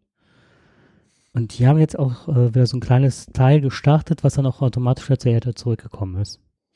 Wann können die denn äh, den ersten Tourismusflug denn starten? Das weiß ich nicht. Also da, da habe ich keine Ahnung von. Und das nächste, woran Tesla halt forscht, das ist äh, Neuralink. Die wollen jetzt halt, ähm, egal was der zurzeit anfasst, das ist, wird ja Gold, ne? Der hat zum Beispiel äh, PayPal erfunden. Mhm. Und hat dann riesig Geld damit gemacht und dadurch konnte er halt Tesla und die anderen Sachen kaufen. Sag, ja gut, dass der mal nicht, dass der nicht unvermögend ist, das, das wissen wir. Aber der hat ja mit der, mit Tesla hat er aber auch ähm, noch einiges an Milliarden verloren, ne? Richtig, aber da geht es ihm gerade nicht drum, sondern will das halt äh, Ach so, das ist funktional, funktional gestalten und sagte, mhm. er möchte weniger die Autos im Grunde, obwohl die ja, ja, richtig klasse sind, sondern eher die Infrastruktur, was dahinter steckt. Mhm. Zum Beispiel, du setzt dich einen Tesla rein und fährst und sagst dann, ich will von jetzt hier nach Hamburg mhm. und der rechnet dir aus, aufgrund der gefahrenen Kilometer, der Geschwindigkeit, die du hast, welche Tanksäulen du anfährst und sagt dann, also Elektro, Säulen und sagt dir dann unterwegs, welche Säulen gerade frei sind, wie weit du noch kommst bei der und der Geschwindigkeit und sagt dann direkt, nee, jetzt muss aber etwas eher raus, du mhm. warst zu langsam. Er hat aber die Rechnung ohne unsere Bundesregierung gemacht. Das Problem ist, dass die keine oder dass sie das nicht unterstützt und unsere Industrie noch weniger. Ja, aber äh, weil bei diesem ja, da, da rege ich mich immer regelmäßig drüber ja, auf. Das ist, auch. das ist so ein ähm, ja so ein Rumgeeiere, ne? Ähm, sich nicht wirklich mal dazu bekennen, welche Energieträger wollen wir denn jetzt nun haben, welche Fahrzeuge wollen wir, wohin wollen wir. Und wenn wir, wir das wollen, haben wollen, welche, genau. welche Ladesäulen und welche Stromleitungen waren. Es wird ja nicht mehr lange dauern, da werden ja alle Fahrzeuge ja verboten. Ähm, Umwelt technisch oder aus Umweltgründen ist das ja alles nachvollziehbar. Finde ich ja auch richtig. Wir wollen ja auch eine saubere Umwelt haben. Aber dann muss man auch endlich mal eine Entscheidung treffen und sagen, so, dann machen wir das oder das. Und wenn ich hier sehe, wie wir in NRW mit Elektrosäulen ausgestattet sind, das ist doch äh, ähnlich, genauso wie mit dem, mit dem Netz. Das wissen wir alle. Ja, die Abdeckung des Netzes, die, die meisten Fahrzeuge oder viele Fahrzeuge der Zukunft werden autark fahren. Ja, ja also autonom fahren. Können sie aber nicht, weil wir kein G5 ja, haben. Ja, richtig. Ja? Und hier die Sache mit den Ladesäulen ist ja auch so, wenn man ähm, verschiedene Artikel habe ich gelesen und so weiter. Es gibt in vielen anderen Ländern, Niederlande oder Schweden oder sonst was, da gibt es halt eine Art des Bezahlens oder ne, wie du da an die Säulen.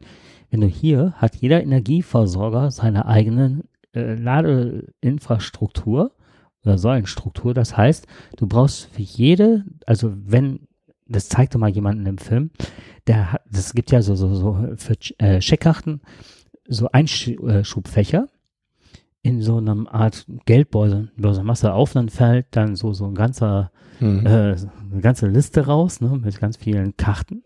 Und da sagte er, es waren bestimmt 15 Karten. Er meinte, das ist nur für hier in der Umgebung, damit ich hier mein Elektrofahrzeug und oftmals funktionieren die nicht, dann musst du da äh, anrufen, dann wird die freigeschaltet. Also es ist nichts Durchdachtes und zu viele Anbieter, beziehungsweise kein einheitliches System. Das ist so wie damals mit den Videorecordern, Betamax, Video, 2000 äh, VHS und wie sie alle hießen, ehe sich das mal einmal rauskristallisiert, anstatt dass sie sich zusammensetzen und sagen, wir machen jetzt eins. Und das macht halt Tesla, ne? Du hast die überall, kannst da ran und ähm, ich glaube, du musst bezahlen oder eine Strafe oder irgendwie was bezahlen, wenn du da zu lange stehst und den äh, Platz blockierst, wenn du fertig bist. Mhm. Das fand ich auch spannend. Mhm. Ja, und halt, dass halt die sehr sagen, wenn du vollgeladen bist oder beziehungsweise wo du halt unterwegs äh, anfahren kannst, damit ja. du ein gutes äh, Durchkommen hast. Das fand ich gut. Ich habe mich, äh, ich habe ja, ich bin ja zurzeit äh, ja, autolos kann man nicht sagen. Ich, ich, ich fahre ja zurzeit nur noch ein kleines Auto. Ich überlege ja auch, dass wir uns irgendwann ein Elektroauto kaufen wollen. Deswegen verfolge ich dieses Thema. Ähm, hab heute von Volkswagen und ich dachte, die wollen eigentlich gar nicht mehr. Aber Volkswagen hat mir heute etwas geschickt, weil ich mich für ein Auto interessiere, was aber erst 2022 äh, auf den Markt kommt. Du hast da gerade ein schönes Bild hängen, dieser schöne alte VW Bulli. Mhm.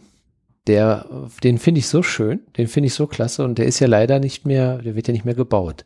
Man hat den ja noch mal einmal aufgelegt und ähm, der ist ja dann, glaube ich, in Mexiko gebaut worden. Mhm. Also ganz neu. VW Käfer meine ich, ja. Nee, nee, nee, ich meine dieser hier, dieser der Bulli, Bulli, den du, mhm. genau, der große Bulli da, ne?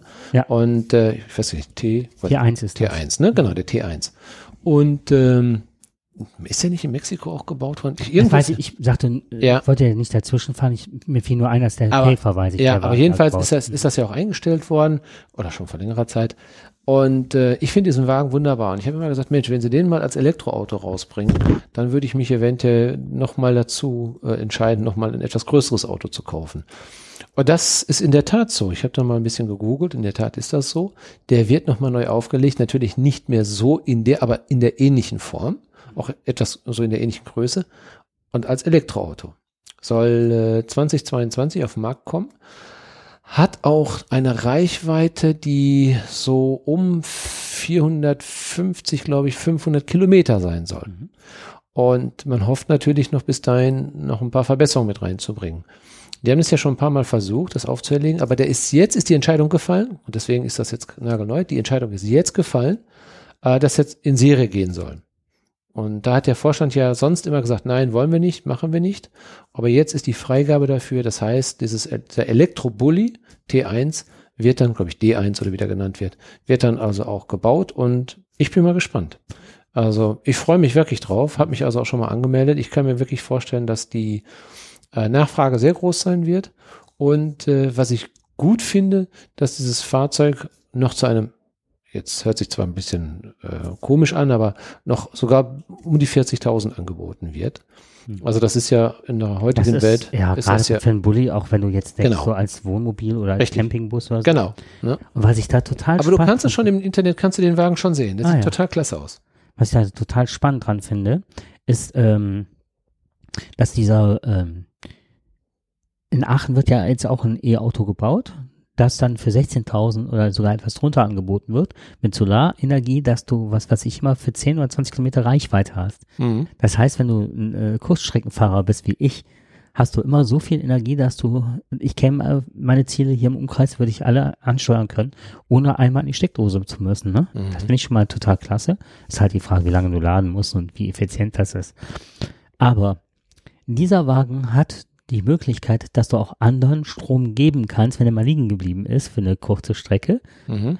Das fand ich toll. Und ähm, wenn du mit einem Ausflug machst, hast du deinen Strom immer dabei, dass du mal schnell äh, was weiß ich, einen Wasserkocher oder sonst was. Und das finde ich nochmal eine ganz reizvolle Idee, wenn du wirklich mit so einem Auto unterwegs bist, hast Solarenergie und, und, und, beziehungsweise selbst geladen, dass du da mit sauberer Energie fährst und dann auch noch Strom abnehmen kannst, wenn du irgendwo stehst. Mhm.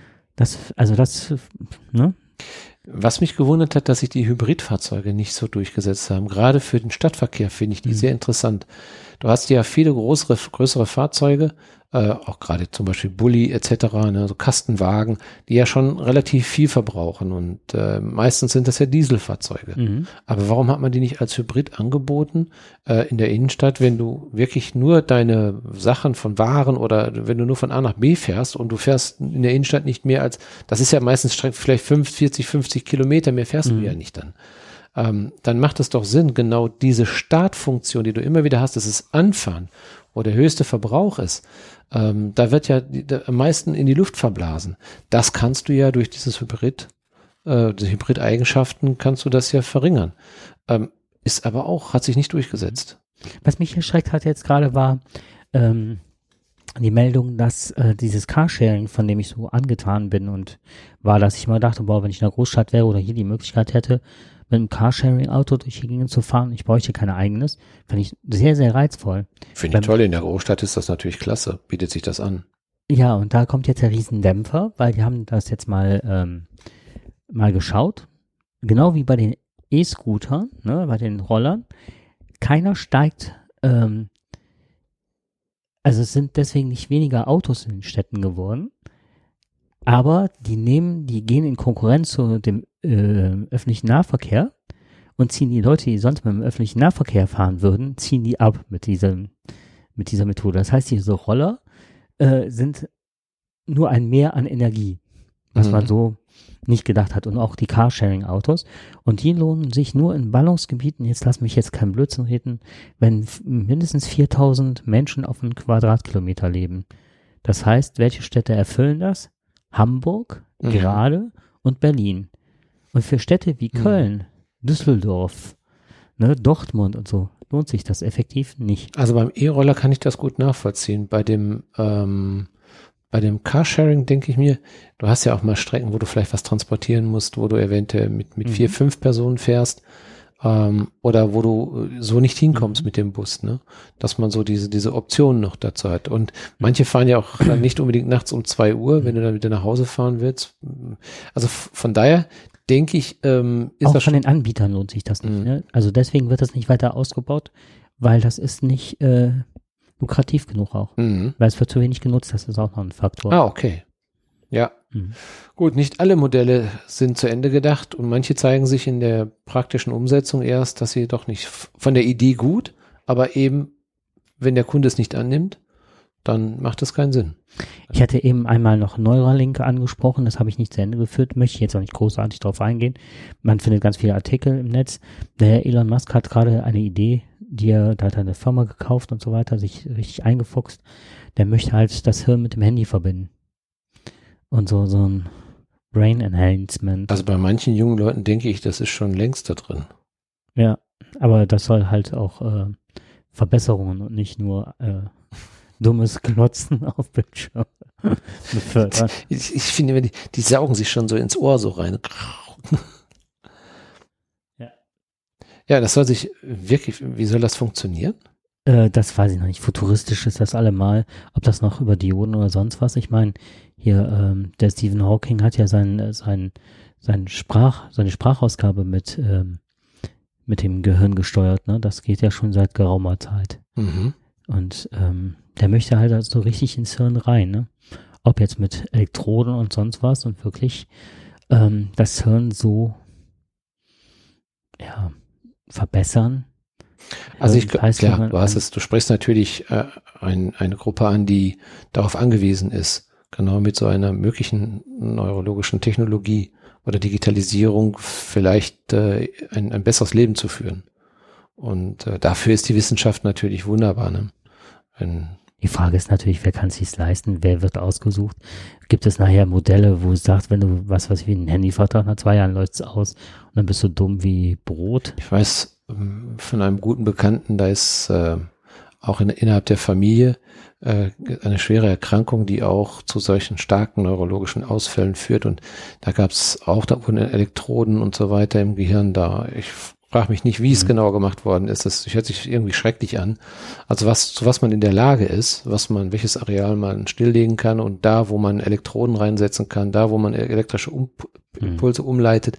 Also es lässt sich schon viel machen, so dass dann sich nur wieder ein Arm wieder ein bisschen bewegen lässt. Soweit finde ich das okay. Ne, sowas finde ich mhm. total prima. Die Frage ist nur, wenn das wirklich irgendwann miteinander verbunden ist und du kannst vielleicht diese ganzen Kosten nicht mehr aufbringen, ne? Mhm. Aber du kriegst dann so ein Free Freemium-Modell, gibt's ja, ne? Du kriegst dann jedes Mal Werbung und gespielt. du hörst es im Kopf auf einmal klingeln und dann spielt sich Werbung ab. Das ist grauenhaft.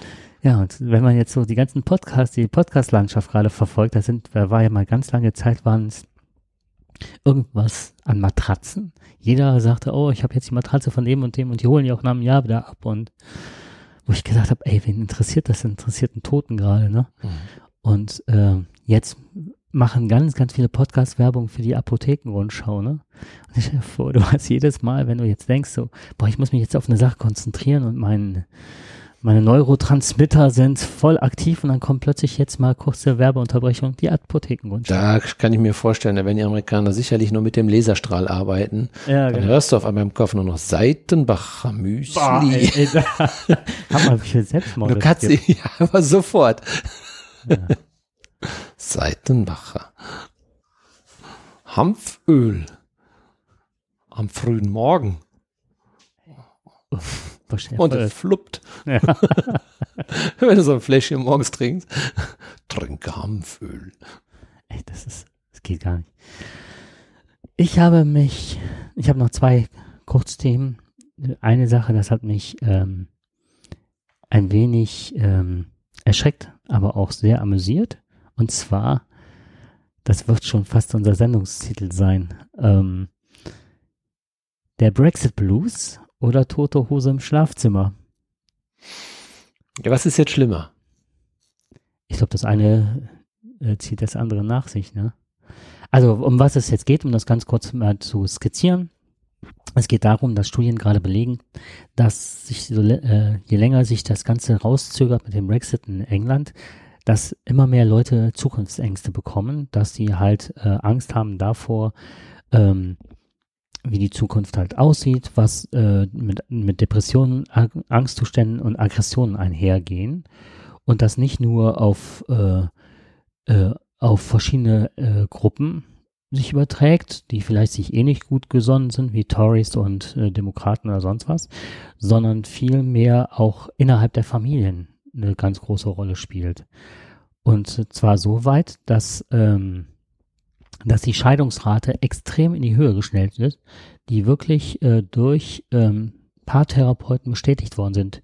Die haben so einen Zulauf, die Paartherapeuten, weil dieses Thema ganze Familien spalten, das geht so weit, dass man anhand der äh, Anzahl der geborenen Kinder feststellen kann, dass nichts mehr los ist in englischen äh, Schlafzimmern. Die äh, Geburtenrate ist extrem zurückgegangen und mittlerweile hat man äh, ungefähr, ich gucke kurz nach, 1,6 Millionen Menschen, die sich getrennt haben aufgrund des Brexit nachweisbar. Also sich haben scheiden lassen.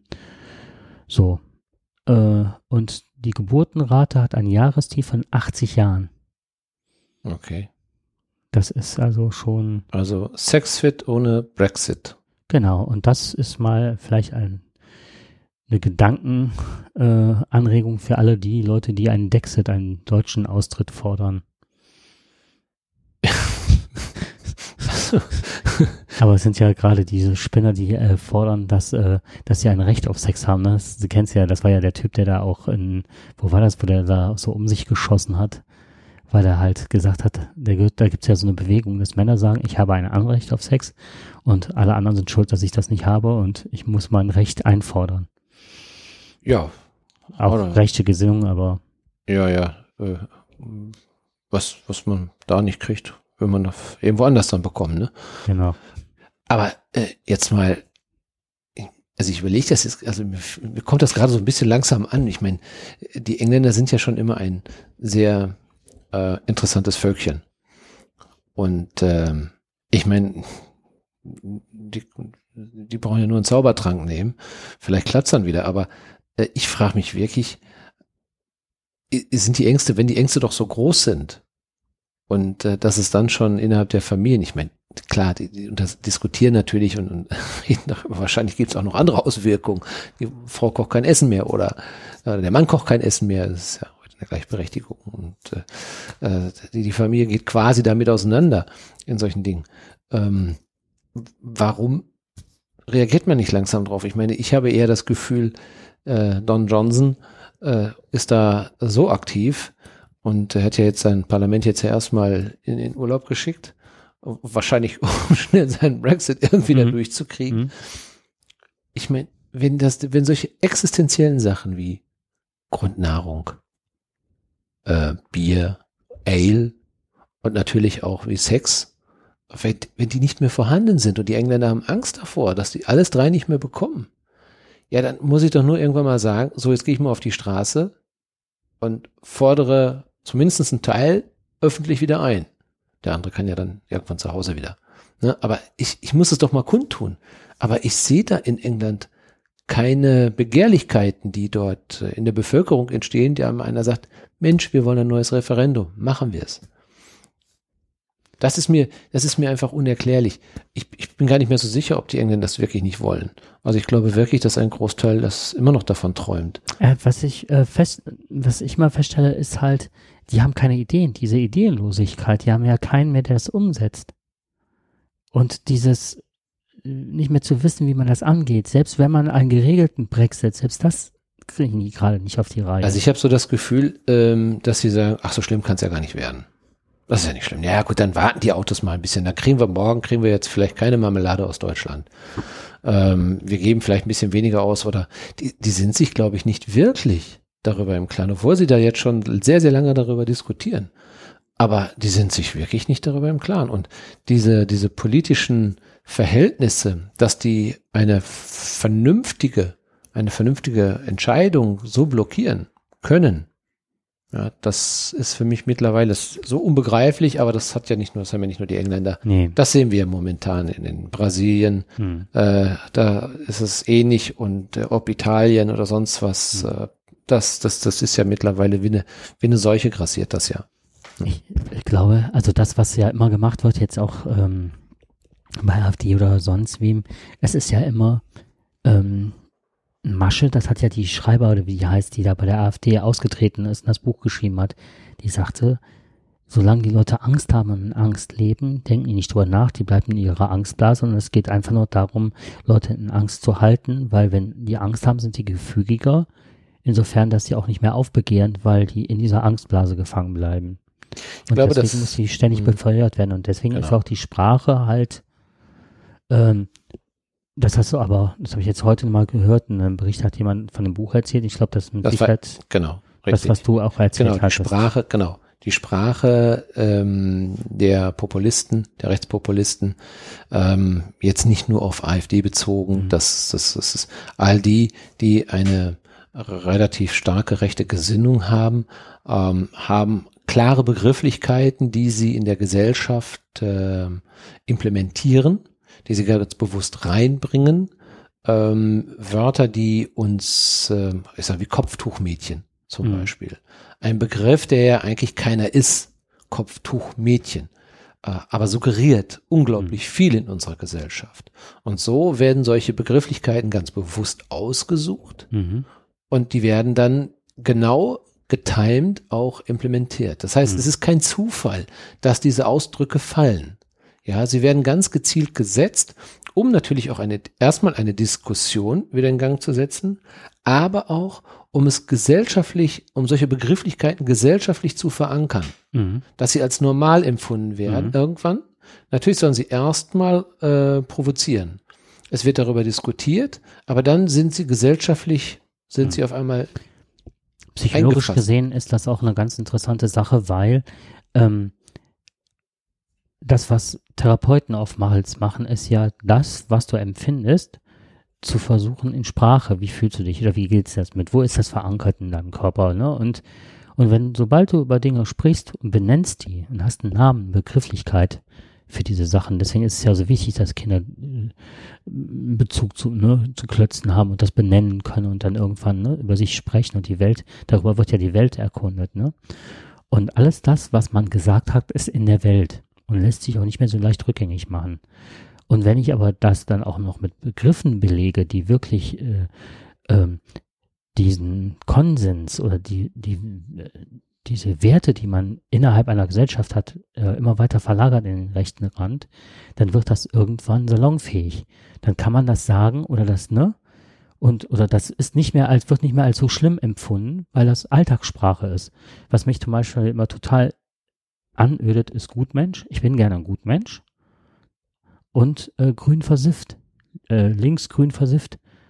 Äh, und wie viele nutzen das selber, die, was weiß ich, eine Ideologie oder ne, einer politischen Richtung, der, der ähm, entweder linker sind oder beziehungsweise sich für Umweltpolitik interessieren. Das sind doch keine äh, äh stupiden Idioten oder so.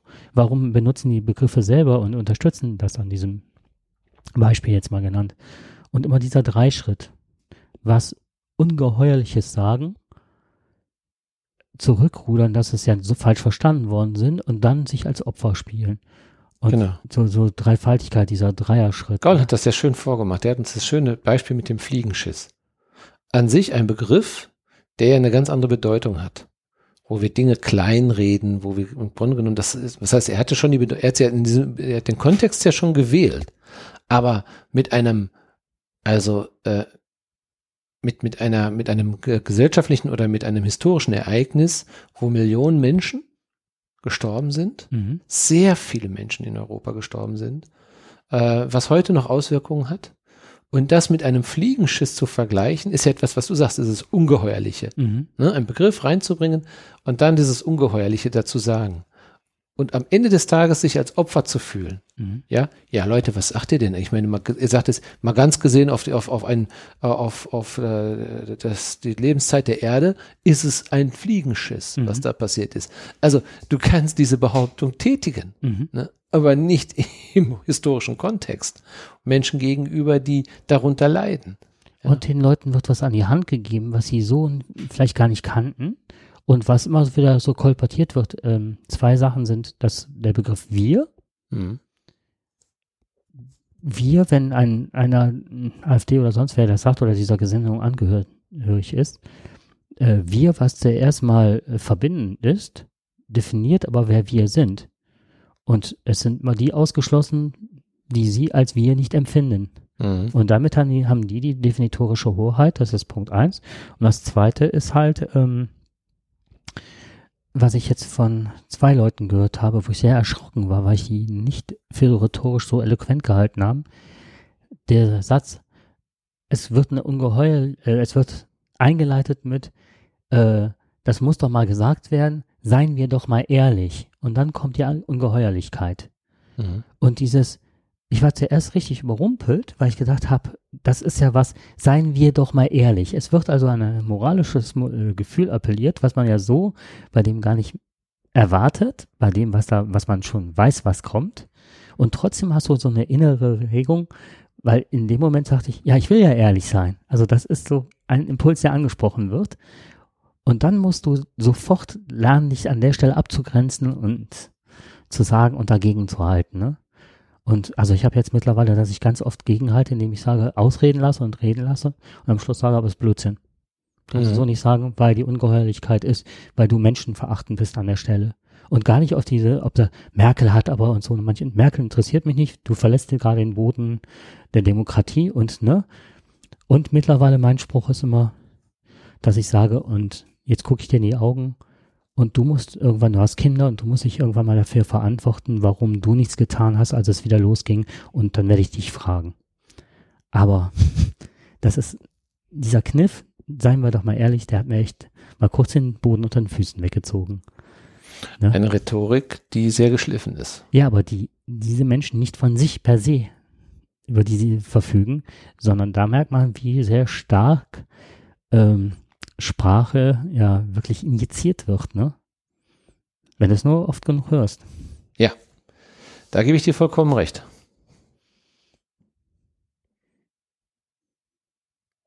Möchtest du noch eine Ungeheuerlichkeit? Noch eine habe ich. Ich warte drauf.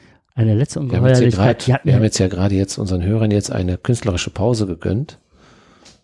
die letzte, dann denke ich mal, sind wir bald durch, ne?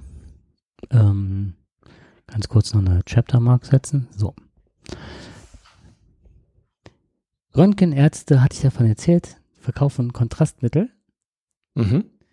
Ähm, es geht um Folgendes. Röntgenärzte kaufen Kontrastmittel günstig ein und rechnen sie te- äh, deutlich teurer ab. Und zwar, wie geht das? Ähm, jeder dritte Patient, der eine äh, Untersuchung beim CT oder Magnetresonanztomographen, MRT, braucht, dem wird äh, Kontrastmittel verabreicht. Und das ist ein höchst profitables Geschäft, weil man damit ganz hohe Gewinne erzielen kann. Wie passiert das? Äh, das sind ähm, Arzneimittel, fallen auch die, unter die Arzneimittel, die aber nicht über Apotheken abgegeben werden müssen, sondern die Ärzte können selber mit den Händlern verhandeln, was die, wie teuer das ist. Also die werden dann teilweise angeboten für gewisse Preise. Der Listenpreis für einen Liter MRT-Kontrastmittel beträgt meist zwischen 6.000 und 7.000 Euro, wenn man das einem Privatpatienten in Rechnung stellt. Also Privatpatienten zahlen dafür 6.000 bis 7.000 Euro. Mhm. Also wenn du das umrechnest, ne, auf die Anzahl Ja. der Leute. Ja. Krankenkassen rechnen, da bekommen die Ärzte aber nur 3.900 für, ne? So. Einkaufen können die das bei einem Listenpreis, wenn sie viel dafür bezahlen, für 760 Euro den Liter. Und ähm, teilweise auch deutlich noch darunter. Das heißt, wenn ein Radiologe ein, ein RT-Kontrastmittel für 700 bis 900 Euro pro Liter einkauft äh, und 3900 äh, Euro pro Liter von der Krankenkasse erhält, macht er 3000 Euro Gewinn. Und jetzt kommt das Ungeheuerliche. Im Jahr verbraucht ein Radiologe pro MRT-Gerät etwa 30 Liter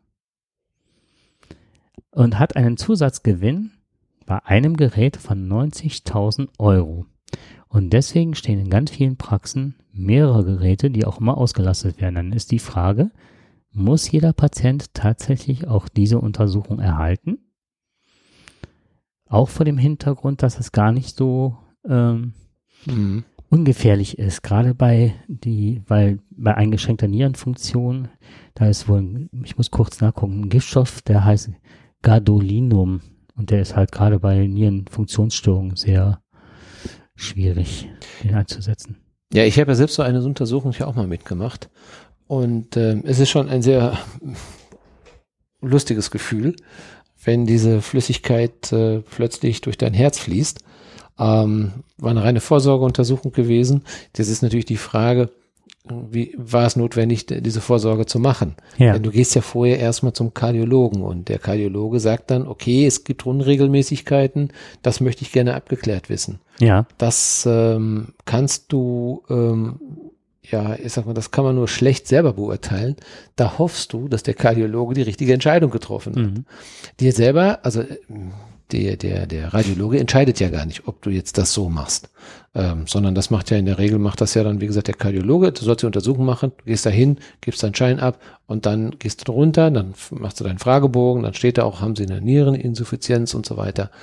Und dann äh, gehst du da rein und dann sagt dir nur irgendwann mal einer von den Damen, jetzt wird's warm. Ne? Und es wurde warm. Es wurde richtig warm. Ähm, hätte ich gewusst, äh, was die da abrechnen können, dann hätte ich gedacht, okay, wäre mir wahrscheinlich sogar heiß geworden. Mhm. Man weiß ja, man muss es ja nicht bezahlen. Man ist ja Patient, das heißt, man ist ja gut versichert. Und äh, die Krankenkasse zahlt das ja schon. Aber ähm, ich frage mich eher, warum machen die Krankenkassen das so mit letztendlich? Ich meine, sie bezahlen es ja trotzdem irgendwo. Also es scheint unter Kardiologen das bestgehüteste Geheimnis gewesen zu sein, lange Okay. Zeit. Und ich würde gerne mal wissen, wer hatte die Klappe nicht gehalten, ne? Ja, äh, ich könnte mal bei Zahnärzten, kann ich mir auch vorstellen, wird das eine oder andere, wenn ich da mal sehe, was so ein Zahn kostet, Mhm. dass hier so eine kleine äh, Krone mal eben locker 1000 Euro aus dem Portemonnaie zieht, äh, frage ich mich auch, uh, äh, da kriegst du ja schon eine, Ich bekomme eine Krone, ne? ein 20 Jahre altes Auto. Ja, ich kriege einen Neuwagen dafür. Nein. Nein, ist jetzt übertrieben, aber der, der Nein, aber ich, es geht ja schnell. Du bist ja, wenn du mit der Krone hier und da, viele gehen ja nicht unter 5.000 bis 10.000 Euro daraus. Ja. Das Allein ist der viel. Stift, der eingesetzt wird, das Ja. Implantat ohne Krone, alles, das ist schon ohne Arztkosten 1000 Euro. Ja. Bumm. Also ich glaube, wir werden in allen Branchen und äh, ja, allen Branchen werden wir solche äh, Möglichkeiten oder Optionen wird es da geben, auch irgendwo gutes Geld zu verdienen. Ja, der Orthopäde, der, wie sie alle heißen, alle, die sich ein bisschen spezialisiert haben, haben auch irgendwo so die Lizenz zum Gelddrucken. Hm. Ich glaube, den, geht, den meisten geht's davon nicht schlecht. Richtig. Wobei, das finde ich, da kommen wir sehr nah. Ähm, das ist jetzt äh, die Frage auch, ob die, die Konstra äh, Kontrastmittel auch an die Krankenkasse über Viagogo abrechnen, weißt du? Ja, ist, wenn man nicht nachfragt. Ne? Nächstes Mal frage ich dir, wenn eine Kontrast mit, wie teuer ist das? genau. Was muss ich hierfür bezahlen? Besser noch. Ich Wie habe viel kriege ich überhaupt hier ich rein? einen Liter selber mitgebracht. Hätte ich das gewusst, dass mir gerade mal eben so 500 Euro hier durch die linke Herzkammer gejagt worden sind. Sag mal, wie viel Kästen Bier kannst du dafür kaufen?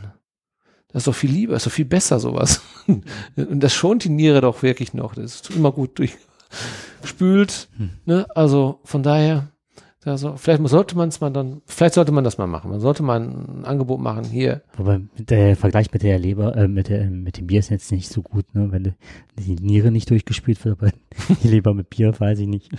Ja, wenn die Leber noch in Ordnung ist, dann geht das. Ja.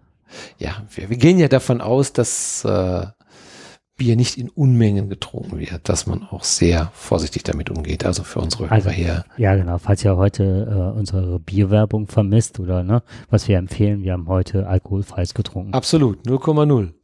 Und nicht mal 0,1. Ja, wir haben gesagt zum Schulanfang kein Alkohol mehr. Ja, du, ich schon. Ja. Sonst geht's nicht. Ja, ich Ja. muss ja noch gucken, ich muss ja noch die Schuljahre schaffen, G9. Ja, Turborentner. ich bin mit meinen Themen durch. Hast du? Ja, ich habe auch einen ganz kleinen Schmankerl am, Ja. am Rande. Betrifft Google. Und äh, da hat sich so ein netter Gast, Gastwirt am Tegernsee, hat sich ein bisschen mit Google angelegt. Äh, und zwar eigentlich nur durch Zufall erfahren, dass im Internet hast du ja, wenn du so eine, äh, wenn du nachgoogelst, du möchtest gerne da und da in das Restaurant reingehen, dann kriegst du ja die Informationen dazu, wo ist der, Webseite, wenn eine Webseite vorhanden ist, Route, hast ja alles dann schon angezeigt. Und dann ist auch eine, eine kleine, eine kleine Information dazu, äh, die heißt Stoßzeiten. Also, wann ist die höchste Frequentierung über den Tag? Und äh, diesem Gastwirt ist es so ergangen, dass also er ständig überbelegt war. Entschuldigung, ich musste einmal dazwischen. Warum fängt mir gerade Bordell ein? Stoßzeiten. Ja. Das ist aber ein Restaurant. Wie wäre das nochmal mit dem Brexit? Vielleicht brauchen die bald sowas. Ja, genau. Dann kannst du aber bei Google sehen, wie die, siehst du, hätten das Ja, gut, da, könnt, da kannst du bei Google nämlich sehen, die Stoßzeiten sind sehr gering. Ja, Ne? wahrscheinlich. Im, Im Brexit. Genau. Ähm, armer Engländer. Naja, jedenfalls, er fand das jedenfalls nicht lustig, dass im Internet dann steht, ähm, dauernd überbesetzt. Ja, die Leute bleiben natürlich weg. Klar, oh, es ist voll heute. Und äh, da hat er sich vor zwei Jahren gegen gewehrt, hat also Google angeschrieben und gesagt, nimmt das bitte raus, das stimmt nicht. Haben die aber nicht gemacht. Google war der Auffassung, das kann drin bleiben. Äh, dann hat er geklagt. Warum es dazu kommen musste, verstehe ich nicht, denn es wäre jetzt ein Urteil gefällt worden und äh, Google sah nicht gut aus. Aber Google hat das Ganze dann zurückgezogen. Kann man ja auch Mhm. während des Prozesses noch, kann sagen, okay, sorry, äh, war ein Versehen, äh, wir löschen alles, wir nehmen das raus. Ach, jetzt ging es auf einmal. Pressestelle sagte, ja, wir hätten es ja so oder so rausgenommen. Was natürlich Quatsch war, dafür braucht man ja nicht zwei Jahre, hätten sie ja sofort machen können. Sie haben es also nicht gemacht, also der kleine Gastwirt hat hier in diesem Fall Recht bekommen, schon im Vorfeld, noch nicht ganz recht, aber er hat so weit den Erfolg, dass sie ihre Klage dann oder zumindest das Ganze zurückgezogen haben. Interessant fand ich eigentlich nur bei der ganzen Geschichte erstmal, dass es sowas möglich, dass sowas möglich ist. Wie stellt denn Google überhaupt fest, dass der Laden voll ist gerade, ne? Auch wieder dumm, ne? Da siehst du mal wieder, wie undigitalisiert ich bin und äh, ja klar, über mein Handy. Mhm. Ganz einfach. Mhm. Genauso wie die Verkehrsinfos. Alles, was wir machen über den ganzen Tag. äh, Google weiß einfach, wo wir sind, wenn wir es nicht ausschalten. Wenn wir die Funktion nicht ausschalten. Da wir aber per se alle unser Handy quasi einschalten, auch die Funktion dazu erlauben, dass Google quasi mich die ganze Zeit verfolgen kann, mhm. äh, finde ich das erschreckend, dass die wirklich alles genau nachvollziehen können. Und das habe ich jetzt ja auch nochmal wieder gesehen. Wenn du deine Fotos aufrufst, die du mit deinem Handy machst, dann kannst du sehr schön erstmal ja sehr einfach und sehr schön sehen, wo du überall warst. Das habe ich mhm. jetzt ja auch gemacht. Ich habe eine schöne Rundfahrt mit dem neuen Wohnmobil auch gemacht. Bin ja dann durch die durch Frankreich gefahren und äh, da weißt du ganz nicht mehr, wo warst du eigentlich nochmal? Da sind so viele kleine Orte gewesen. Ich mache jetzt überall nur noch Fotos, weil ich ganz genau weiß, Google fährt mit. Mhm. Und dann muss ich mir gar nichts mehr merken. Ich kann mir das eh nicht merken, in welchem Ort ich da gerade war. Sur-Telelon oder wie sie alle heißen da. Congé, Amboise und äh, Toulouse. Du bist ja in so vielen Städten, fährst ja auch durch, du kannst es nicht sehen. Mhm. Und so mache ich dann immer Fotos, alle paar 50 Meter so ungefähr. Dann kann ich die ganze Strecke, kann ich dann nachvollziehen. Äh, ist aber leider auch erschreckend, ne? dass wir wissen, äh, dass Google uns sagen kann, wo wir sind. Mhm. Wobei ich finde es nicht ganz richtig, denn es gibt ja, es kann ja eine Unwägbarkeit geben. Denn wenn viele Leute ihr Handy nicht so mhm. eingeschaltet mhm. haben, wie sieht das denn aus? Also wie, wie, berechnen die denn, dass es dann trotzdem voll ist, obwohl es gar nicht voll war? Mhm.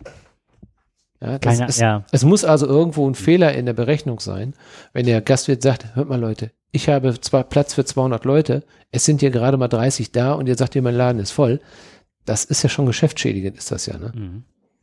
Aber naja, nur ein Schmankerl. Also es zeigt aber immer wieder, wie gläsern wir sind. Ja, die, die letzte Fragestellung ist wirklich interessant zu sehen. Machen die jetzt über eine Vorhersage, eine Prognose oder so?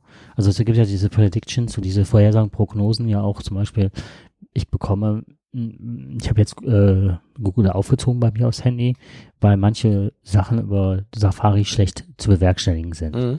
So habe ich Chrome drauf gehabt und merke plötzlich, oh, was ist das denn? Sowas habe ich noch nie gehabt, dass er dann sagte, so, Sie fahren normalerweise um diese Uhrzeit zur Arbeit, Sie brauchen heute nur fünf Minuten, die Verkehrslage ist gut. Mhm. Nachmittags äh, zu meiner Lebensgefährtin, wo ich dann denke, woher weiß der, aber anhand der Häufigkeit, wie ich diese Strecke fahre, ist es halt naheliegend, dass ich jetzt da oder dahin fahre. Oder an einem Montag, wo ich mal Konferenz habe, bringe ich meinen Hund zur Tagesbetreuung in eine Hundepension. Nur montags, auch nicht jeden. Aber der sagt mir genau an dem Montag so, sagt er nicht, fahr zur Arbeitsstelle, sondern du fährst zuerst da zur Hundepension, weil du deinen Hund wegbringst oder so. Gläsern. Bei mir sagt klar. das, bei mir sagt das, äh, das Alexa weil äh, ich habe eine Routine seinerzeit mal eingestellt und ich bekomme dreimal am Tag gesagt, äh, dass ich äh, die Route zu meiner Arbeit gerade sehr günstig ist oder mhm. ungünstig mhm. ist. Ich habe die Routine noch nicht abgestellt, mhm. aber du kriegst es dann noch mitgeteilt. Wie macht ihr das denn jetzt, wenn ihr es irgendwann merkt? Glaubst du dann, dass sie dann irgendwann sagt, so, mach die Vorhersage nicht mehr, du brauchst jetzt nicht mehr zur Arbeit? Ab heute spreche ich langsamer, du bist jetzt Rentner. Ja, das habe ich hier noch nicht gesagt. Ich glaube, sie wäre auch sehr traurig. Aber ja. ich habe gesagt, da, dadurch kriegen wir mehr Zeit miteinander. Wir können jetzt endlich mal wieder miteinander reden. Das ist, finde ich schön. Also ich oh, rede ja. gerne mit Alexa. Die ist, ja. Äh, die sagt mir sofort, wann mein Verein spielt. Und gut, ich könnte jetzt auch nachgucken. Aber das ist so schön einfach. Oder einfach ist ein gutes Stichwort. Ich habe, ich frage jeden Morgen, also sage ich Guten Morgen und dann hat die irgendwas Besonderes, was an dem Tag ist. Und da war jetzt, ähm, man könnte einfach mal länger liegen bleiben. Man könnte äh, einfach mal dies, man könnte einfach mal das, ne? Also alles so zur Entspannung und das war wirklich auch so richtig nett, also man so, so ein Flow kam, auch schön, auch schön. Und am Schluss sagte sie, warum ich das sage?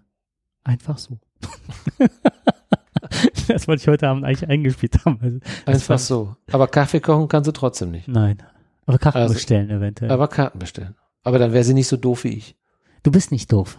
Du bist absolut. Ich habe mich eben auch noch gefragt, ähm, bei allen Geschäftsabschlüssen, die man normalerweise macht, und selbst wenn du ein Programm installierst, kommt immer eine Seite und dann wird der komplette Prozess unterbrochen, bevor du hingehst und sagst, ich habe die Geschäftsbedingungen. Manchmal kann äh, poppen ja, da sind ja diese Schalter, ich stimme zu, ausgeblendet, bis du einmal drunter gescrollt hast. Und ich weiß nicht, ob das wirklich so erlaubt ist, dass das wirklich nur so im Kleingedruckten ist und dass man genau diese äh, Eule heißen das ja meistens. Nein, ich, ich sage das ja auch ganz provokant. Ähm, erstmal, dass das, es gibt ein bisschen ein Dummheit, ein, die Dummheit entsteht ja immer dann, wenn, oder der Verstand setzt ja immer daraus, das sagte ich ja schon, wenn man gewisse Begehrlichkeiten hat. In diesem mhm. Fall, ich möchte gerne Karten für ein BVB haben, das Spiel muss ich unbedingt mhm. sehen, koste es, was es wolle. Ja, das entsteht ja im Kopf. Das ist also ein großer Wunsch, ein Traum, ein Bedürfnis. Und du weißt, dass das eine sehr begrenzte Anzahl von solchen Karten gibt. Und äh, damit entsteht ja schon dieser Druck, wo die Werbung ja komplett mitarbeitet. Mhm. Das, das ist ganz geschickt, ist das. Was mich nur erschreckt hat, dass ich auch heute noch auf so etwas reinfalle. Mhm. Ja. Mhm. Also sowas passiert mir wirklich schon, äh, also sowas ist mhm. mir eigentlich Was ich mal gerne mache, nie ist, passiert. Ja. Ne? Aber es ist mir mal ja. passiert. Und also ich, ich will nicht mit Fingern auf andere zeigen, Mensch, ich habe ja früher auch gesagt, du bist aber blöd. Ne, warum hast du? Ja. Und dieser Verkäufer, der hat das, äh, ja, der hat das, der hat das ausgedrückt, mhm. ja, der da befragt worden ist, dieser Verkäufer, der hat wirklich das ausgedrückt, was wirklich leider auch ist. Die Leute werden für dumm mhm. verkauft. Ja, die Dummheit, die Begehrlichkeit, in dem Fall, wir können auch andere Begrifflichkeiten mhm. dafür nennen. Aber in dem Moment bist du dumm, mhm. weil deine, deine Vernunft, dein Verstand aussetzt. Ja, das heißt mhm. nicht, dass du nicht klug bist oder nicht intelligent bist. Ich glaube, jeden kann es, kann es wirklich irgendwo auch dann treffen. Äh, genug Beispiele gibt's dafür. Das hat nichts mit Intelligenz zu tun. Es hat einfach mit den, mit den Begehrlichkeiten, mit dem Wunsch zu tun, etwas zu haben, etwas haben zu wollen. Nichts anderes, das Schnäppchen auf dem, auf dem Tisch. Du brauchst es nicht mehr, aber hey, ist das günstig? Hat vorher 100 Euro gekostet, kostet jetzt nur noch 10 Euro. Du brauchst es nicht. Aber was ich auch denke, ist, ich mag liebe Umdeutungen und eine wäre jetzt, ich meine, du als gestandener Mensch, der wirklich auf äh, gerade diese Spitzfindigkeiten ja super schnell durchschaut, dass gerade du darauf in Anführungszeichen reinfällst, zeigt ja erst extrem, wie gut die Sache gemacht war. Ja, die sind wirklich gut gemacht. Und dann, und du wehrst dich und tust und machst, da sind sie vielleicht bei dir beim einem, einem Falschen geraten. Aber wie viele Leute sind, die das gerade nicht Widerspruch leisten können, nicht dem Ganzen nachgehen, die dann wirklich mit einem kleinen Budget, stell dir vor, da sind jetzt Eltern, die wirklich dich das ne, 300 ja. Euro absparen müssen und dann für die Tochter, die da gerne hin möchte, die Karte schenken und plötzlich da genau. stehen. Und ich habe ja, ich habe das komplett abgeschrieben. Ich, mir, mir tut es auch nicht leid darum, weil wenn eine gute Show da ist und so weiter, äh, das, das muss ich meine, mhm. wie viele Leute fahren, auch, das ist ja auch dumm, fahren zu schnell und zahlen hinterher 300 Euro an, an den Staat, mhm. unterstützen den Staat damit, indem sie zu schnell gefahren sind. Das ist auch dumm. Ähm, da muss man sich hinterher nicht grämen darüber, mhm. sondern man muss seine Strafe bezahlen. Ich habe sogar noch was dafür bekommen. Andere, die äh, sich haben blitzen lassen, kriegen zwei Punkte, müssen viel Geld bezahlen. Äh, die hätten, wie gesagt, die haben gar nichts davon, mhm. außer die schönen Punkte, die sie da in Flensburg haben. Also das sind tägliche Dinge, die passieren. Da muss man auch mal zu stehen und muss sagen, okay, äh, da hast du jetzt, da hast du jetzt einfach mal etwas mehr bezahlt, was nicht in Ordnung ist. Das ist richtig. Ähm, Daraus muss man lernen. Mhm. Und ich habe sehr schnell gelernt daraus, dass sowas zum Glück mir nicht mehr passieren, hoffentlich nicht mehr passieren wird. Nie kann man nicht sagen, aber hoffentlich passiert das nicht mehr. Aber was mir wichtig ist, dass solche, solche ähm, Geschäftsgebaren äh, auch für andere, möglicherweise, die jetzt hier uns zuhören, mhm. jeder bestellt mal irgendwo Karten, jeder geht gerne mal zum Konzert. Und das ist vielleicht schon dem einen oder anderen Hörer auch schon passiert. Aber dass, dass, man, dass man darüber redet und sagt, wenn ihr dort bestellt, das muss ja nicht schlecht sein, dann passt auf, was ihr unterm Strich bezahlt. Aber eins kann nicht richtig sein. Eine Buchungsgebühr in Höhe von 68 Euro. Mhm. Die kann nicht richtig sein. Ne, wenn ein Verkäufer seine Karten aufgrund Angebot und Nachfrage höher verkauft und ich sage, ja, ich bin dazu bereit, ich mache das, dann muss es klar deklariert werden. Mhm. Willst du die Karte wirklich für mehr Geld haben, als sie normalerweise kostet? Mhm. Ja, du das kann man ja auch eine Auflistung, dass dann in genau. der Rechnung oder sonst was dann. Du siehst, die mhm. Karte kostet 70 Euro und du weißt, du musst 140 mhm. dafür bezahlen. Hast noch Mehrwertsteuer, hast das. Ist es dir das wert? Deklariert, ne? Genau. Ist, ist, es dir das ja. wert? Willst du das haben? Mhm. Ja. Aber als, dann finde ich das fair. Mhm. Wenn das einer so anbietet und sagt, ich will da unbedingt hin, ich für jeden Preis fahre ich dahin, dann ist das total in Ordnung. Gar keine Frage. Ne? Aber die Leute, für mich wirkt das wie Abzocke. Was ich noch ganz kurz als super lobend mal erwähnen kann, das passiert halt ähm, ja oftmals nicht, dass man sich über Firmen oder sonst was mal positiv äußert, gerade wenn es Riesenfirmen sind oder so. Ich bin total angetan von der Telekom. Ich habe äh, zwei ähm, Dienst, Telekommunikationsdienstanbieter äh, aufgesucht und da war, also das erzähle ich mal in Ruhe andermal, das war schon kurios. Ähm, ich war vorher bei Mobilcom, wollte unbedingt weg, hatte jetzt die Wechselmöglichkeit und auch in einem Telekom-Laden. Dann war aber der, der nicht ganz so firm, hatte ich das Gefühl, der Mensch, der da gearbeitet ist, war jetzt, glaube ich, auch kein reiner Telekom-Laden, bin ich mir gar nicht so sicher.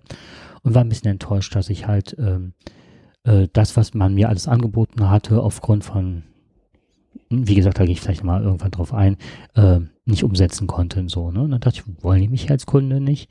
Und dann bin ich auf die Idee gekommen, ich hatte schon mal damals ähm, ganz gute Erfahrungen über Twitter und habe dann, an, hab dann äh, Telekom hilft angeschrieben mit Hashtag oder ne, mit äh, Ad-Zeichen.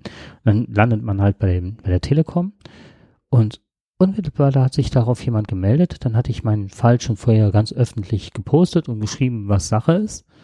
Und die haben mir echt ein wahnsinnig gutes Angebot gemacht mit Handy, mit allem drum und dran.